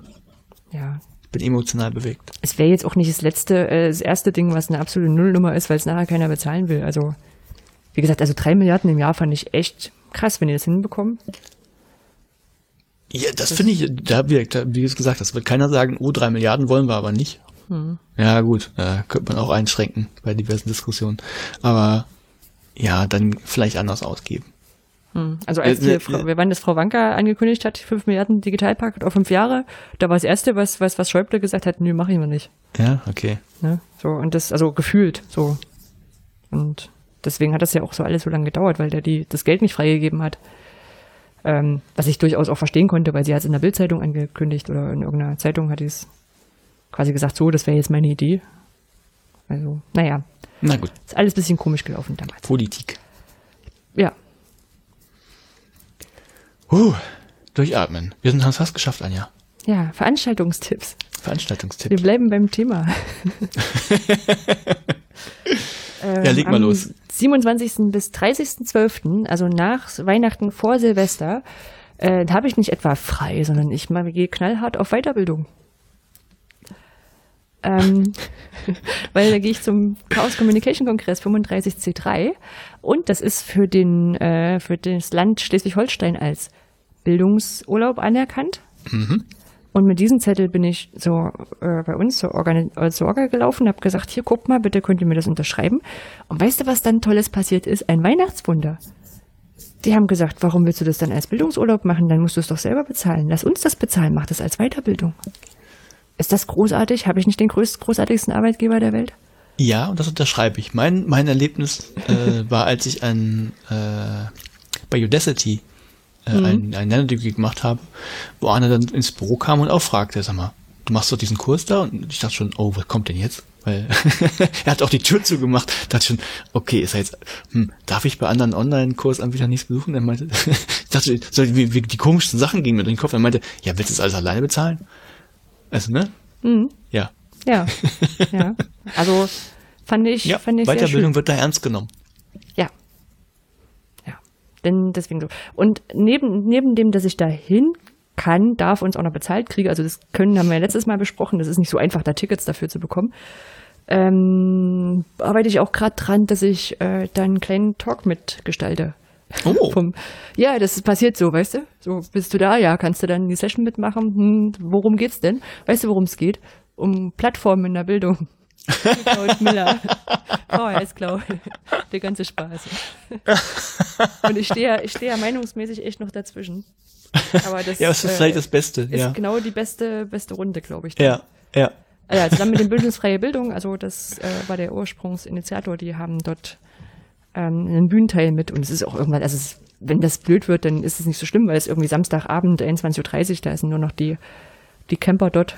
Nein, da geht's gerade los, Anja. Ja, ich merke schon. Ja, ähm, ansonsten, ja, äh, Chaos Communication Kongress als Veranstaltungstipp auch deswegen, weil sehr viel über den Media-Server äh, gestreamt wird und auch hinterher aufgezeichnet verfügbar sein wird.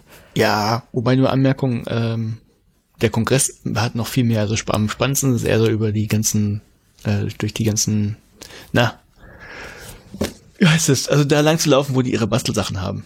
Da bin ich auch total gespannt drauf, weil das Ja, habe ich ja ist- noch nicht gesehen. Das ist eigentlich viel mehr der Kongress als die ganzen Vorträge. Hm. Bin gespannt.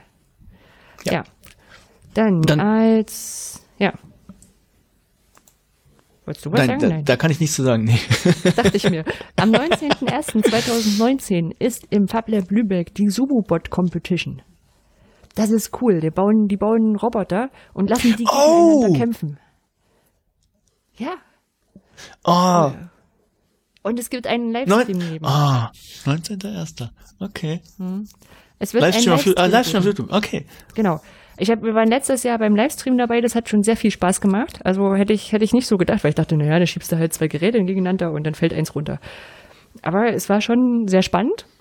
Und noch dazu haben die noch besser dran, noch mehr dran gearbeitet. Die haben jetzt eine richtig coole runde Bühne, wo draußen haben die jetzt dran gebastelt, dass da draußen LED dran ist und wenn das, der Kampf abgebrochen ist, dann leuchtet das rot, ist es total Spielerei. und jetzt wollen sie noch Netze dran machen, damit die Roboter auch aufgefangen werden und vielleicht noch ein zweites Mal kämpfen können.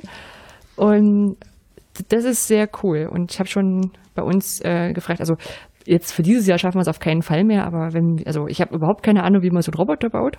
Mhm. Aber bis zum Sumobot 2020 hätte man ja jetzt ja ein Jahr Zeit. Ja Da hätte ich auch Lust Sachen. drauf. Also das ist echt cool. Wir waren auch äh, letzte Woche im FabLab, als sie den neuen Trailer vorgestellt haben. Den würde ich auch nochmal verlinken. Ja. Das fetzt, ja.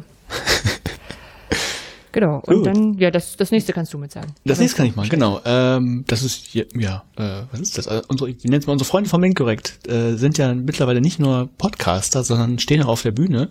Und da würden wir auch gerne darauf hinweisen, dass es auch 2019 noch diverse Shows gibt, die man besuchen kann. Soll ich die einfach mal vorlesen? Alle? Wenn du sie hast, ja? Ich habe sie, ja, ich habe auf den Link geklickt. Äh, Freitag, 18.01.2019 in Leipzig. Sonntag, 20.01.2019 äh, 2019 in Hannover. 1.2. in Frankfurt. 2.2. Äh, in Mainz. 7.2. in Hamburg. 9.2. in Aachen. 23.3. in Stuttgart und 24.3. in Karlsruhe. Äh, So, wer Minkorrekt nicht kennt, das sind einfach zwei sehr lustige, clevere Physiker, die äh, der Wissenschaftskommunikation äh, wohlgesonnen sind. Und die werden auf der Bühne stehen, verschiedene Experimente zeigen, äh, erklären, wieso die funktionieren, warum die funktionieren. Und es ist sehr unterhaltsam, wenn es genauso wird wie die anderen beiden Male, die ich schon live gesehen habe. Ja. Äh, ja. Und Manchmal, manchmal machen sie auch Heiratsanträge, aber jetzt sind dann, also einer fast verheiratet, einer ist verheiratet. Ich glaube, da kann man jetzt erstmal davon absehen. ist wahrscheinlich durch, wird wahrscheinlich nicht passieren. Müsste jemand So viel können wir verraten. Ja. Ja, und ich sehe übrigens gerade Frankfurt und Stuttgart sind schon ausverkauft. Also haltet euch ran. Äh, unter anderem auch, jetzt, jetzt können wir fast zum Hausmeisterthema noch übergehen, oder? ja. Ja, unter anderem auch am, äh, haltet euch ran, wenn ihr Karten haben wollt, zum Beispiel für den, äh, oh, jetzt, muss ich- wo ist das Datum? 7.2. hast du gesagt. 7.2. in Hamburg, denn ähm, Anja und ich werden auch dort sein. Das heißt, wenn ihr nicht nur Min korrekt sehen wollt, sondern uns auch noch, dann Ja, wir sind aber, wir sind aber in dem Publikum. Also wir sind nicht. Ja, ja, wir sind nicht auf- Menschen. So weit sind wir noch nicht. So, so weit sind wir noch nicht. Wissen wir auch nicht, was wir machen sollten mit diesen Bildungsthemen. Also was willst du da machen? Fragen Sie drei Leute, ob sie es wissen? Nein, das ist Quatsch. Genau, und wenn ihr euch jetzt wundert, der Typ wohnt doch in Norwegen, äh, warum fliegt der bis nach Hamburg, um sich das anzugucken? Würde ich wahrscheinlich sogar machen, weil die sehr unterhaltsam sind, die beiden. Ähm, aber auch die, die nächste Info, ich werde wieder zurückkommen nach Deutschland. Am 19.01. geht mein Flug. Ich hab, deshalb habe ich gerade überlegt, äh, ob ich nach Lübeck, ob ich schaffe nach. Lübeck. Ah, Ja, äh, Hintergrund ist einfach, also ich habe ja schon hier ein bisschen nicht eher gejammert, kann man ja eigentlich sogar sagen, über oh doch, ich hatte schon den, den, den, äh, den Tag äh, Olli, Olli jammert oder so in den. Ja, in den also ich, sag, ich, ich hab, kann man ja sagen, gejammert. Also ähm, der, der Job bei Jubel ist toll, die Firma ist toll, das macht super Spaß. Aber Tromsø ist halt ein, ja, für wenn man sonst aus, wenn man vor aus Hamburg hat, ein sehr kleines Nest. Es ist hier nicht so viel los. Diese Dunkelheit, gut, die ist jetzt auch nicht nicht ewig, aber das ist nicht so meins und ich gehe wieder zurück nach Deutschland. Ich kann noch keine, ich weiß noch gar nicht, was ich dann da genau mache. Klingt vielleicht ein bisschen doof, aber ja, ich bin dann auf jeden Fall wieder da. Und deshalb wissen wir auch Ja. noch nicht genau, wann, wann die nächste Sendung stattfindet, weil wenn wir diesen Vier-Wochen-Rhythmus einhalten, äh, müssen wir gucken, ob wir das noch machen, während ich in Norwegen bin. Dann wird's halt vom äh, 19.01. noch irgendwas, oder ob wir was hinterher machen. Ja, Schauen wir mal. Schauen also wir mal. ja, ist natürlich, äh, was soll ich jetzt sagen? Ich wusste es ja schon eine Weile. Du wusstest, ja, du wusstest, ja, ja, Anja Wir wusste reden das. ja auch das so war ein jetzt- Das bisschen- war nicht die Überraschung für dich. Genau, äh, ja, ich finde es prinzipiell finde ich je nachdem, je nachdem, was du dann machst. Also ich finde es gut und nicht. Das wird sich wahrscheinlich nicht viel. Ich habe ich hab eigentlich gedacht, ich gehe in die Politik. Das wäre doch gut. Wir brauchen noch ein paar Männer. äh, ich glaube, da würdest du dran kaputt gehen, glaube ich. Also ich glaube auch, dass ich an der Politik kaputt gehen ich würde. weiß es. Weiß es nicht. Ja, Nein, vor allem, weil ich nicht könnte. Also äh, ich glaube, man muss da einfach in der Politik ähm, eine andere Denke haben, als ich sie habe. Und deshalb wird es nicht funktionieren. Also das und man muss also neben dem, naja, sich, sich dadurch diese Hierarchiestufen oder was auch immer da durchboxen, es ist halt auch so ein Job, da musst du halt präsent sein, wenn du einen Termin hast.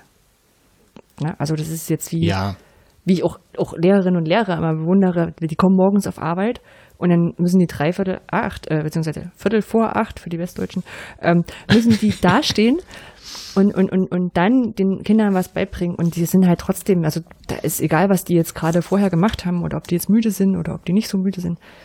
Und das bewundere ich immer total, weil wenn ich morgens nicht so gut drauf bin, ähm, dann manchmal dann komme ich ein bisschen später, haben ja Gleitzeit und dann setze ich mich an meinen Rechner und dann mache ich als erstes E-Mails und Sachen, wo ich nicht mit Leuten reden muss und so. Also das, ja. Von daher, das ist bei Politikern ist das, glaube ich, ähnlich. Wenn die abends auf eine Abendveranstaltung gehen müssen, ist das auch egal, ob äh, die vorher schon den ganzen Tag unterwegs waren. Das ist richtig. Ja, Könnte ich einfach nicht. Wäre ich nicht für Hm. geeignet. na gut. Dann also nicht Politiker und wir gucken Nein. mal, was aus dir wir, wird. wir gucken mal. Vielleicht weiß ich beim nächsten Mal ja mehr. Ja. Gut. Gut, dann haben wir's. Dann haben wir noch, wir's. haben, brauchen wir letzte Worte? Ähm, schöne Weihnachten. Oh ja, natürlich. Wir werden, uns ja. wir werden uns ja jetzt total anstrengen, auch weil wir, also weil ich jetzt zwischen Weihnachten und Silvester auch keine Zeit habe, äh, dass wir es jetzt noch vor Weihnachten rausbringen. Wahrscheinlich habt ihr es vielleicht gehört, wenn ihr nach Hause fahrt zu euren Eltern, um dort die Drucker zu es reparieren. genug Zeit. Nehmt, macht euch einen Kakao, holt euch ein paar Kekse und hört unseren Podcast. Genau. Natürlich, wenn ihr das jetzt hört, habt ihr das schon getan. Hm, das ist eine gute Idee. Ja. Okay. es sei denn, ihr hört den Podcast rückwärts. Ja. Das, da Gut. fehlt auch noch Forschung, wie Menschen Podcasts hören. Vor allem, ob sie von hinten nach vorne vorgehen. ja. Gut, Gut. Nee, Also, äh, schöne Weihnachten und macht guten euch eine Rutsch schöne ins Zeit. neue Jahr. Hören Genau. wir uns nächstes Jahr wieder. genau. Und bis zum nächsten Mal. Bis dann. Ciao.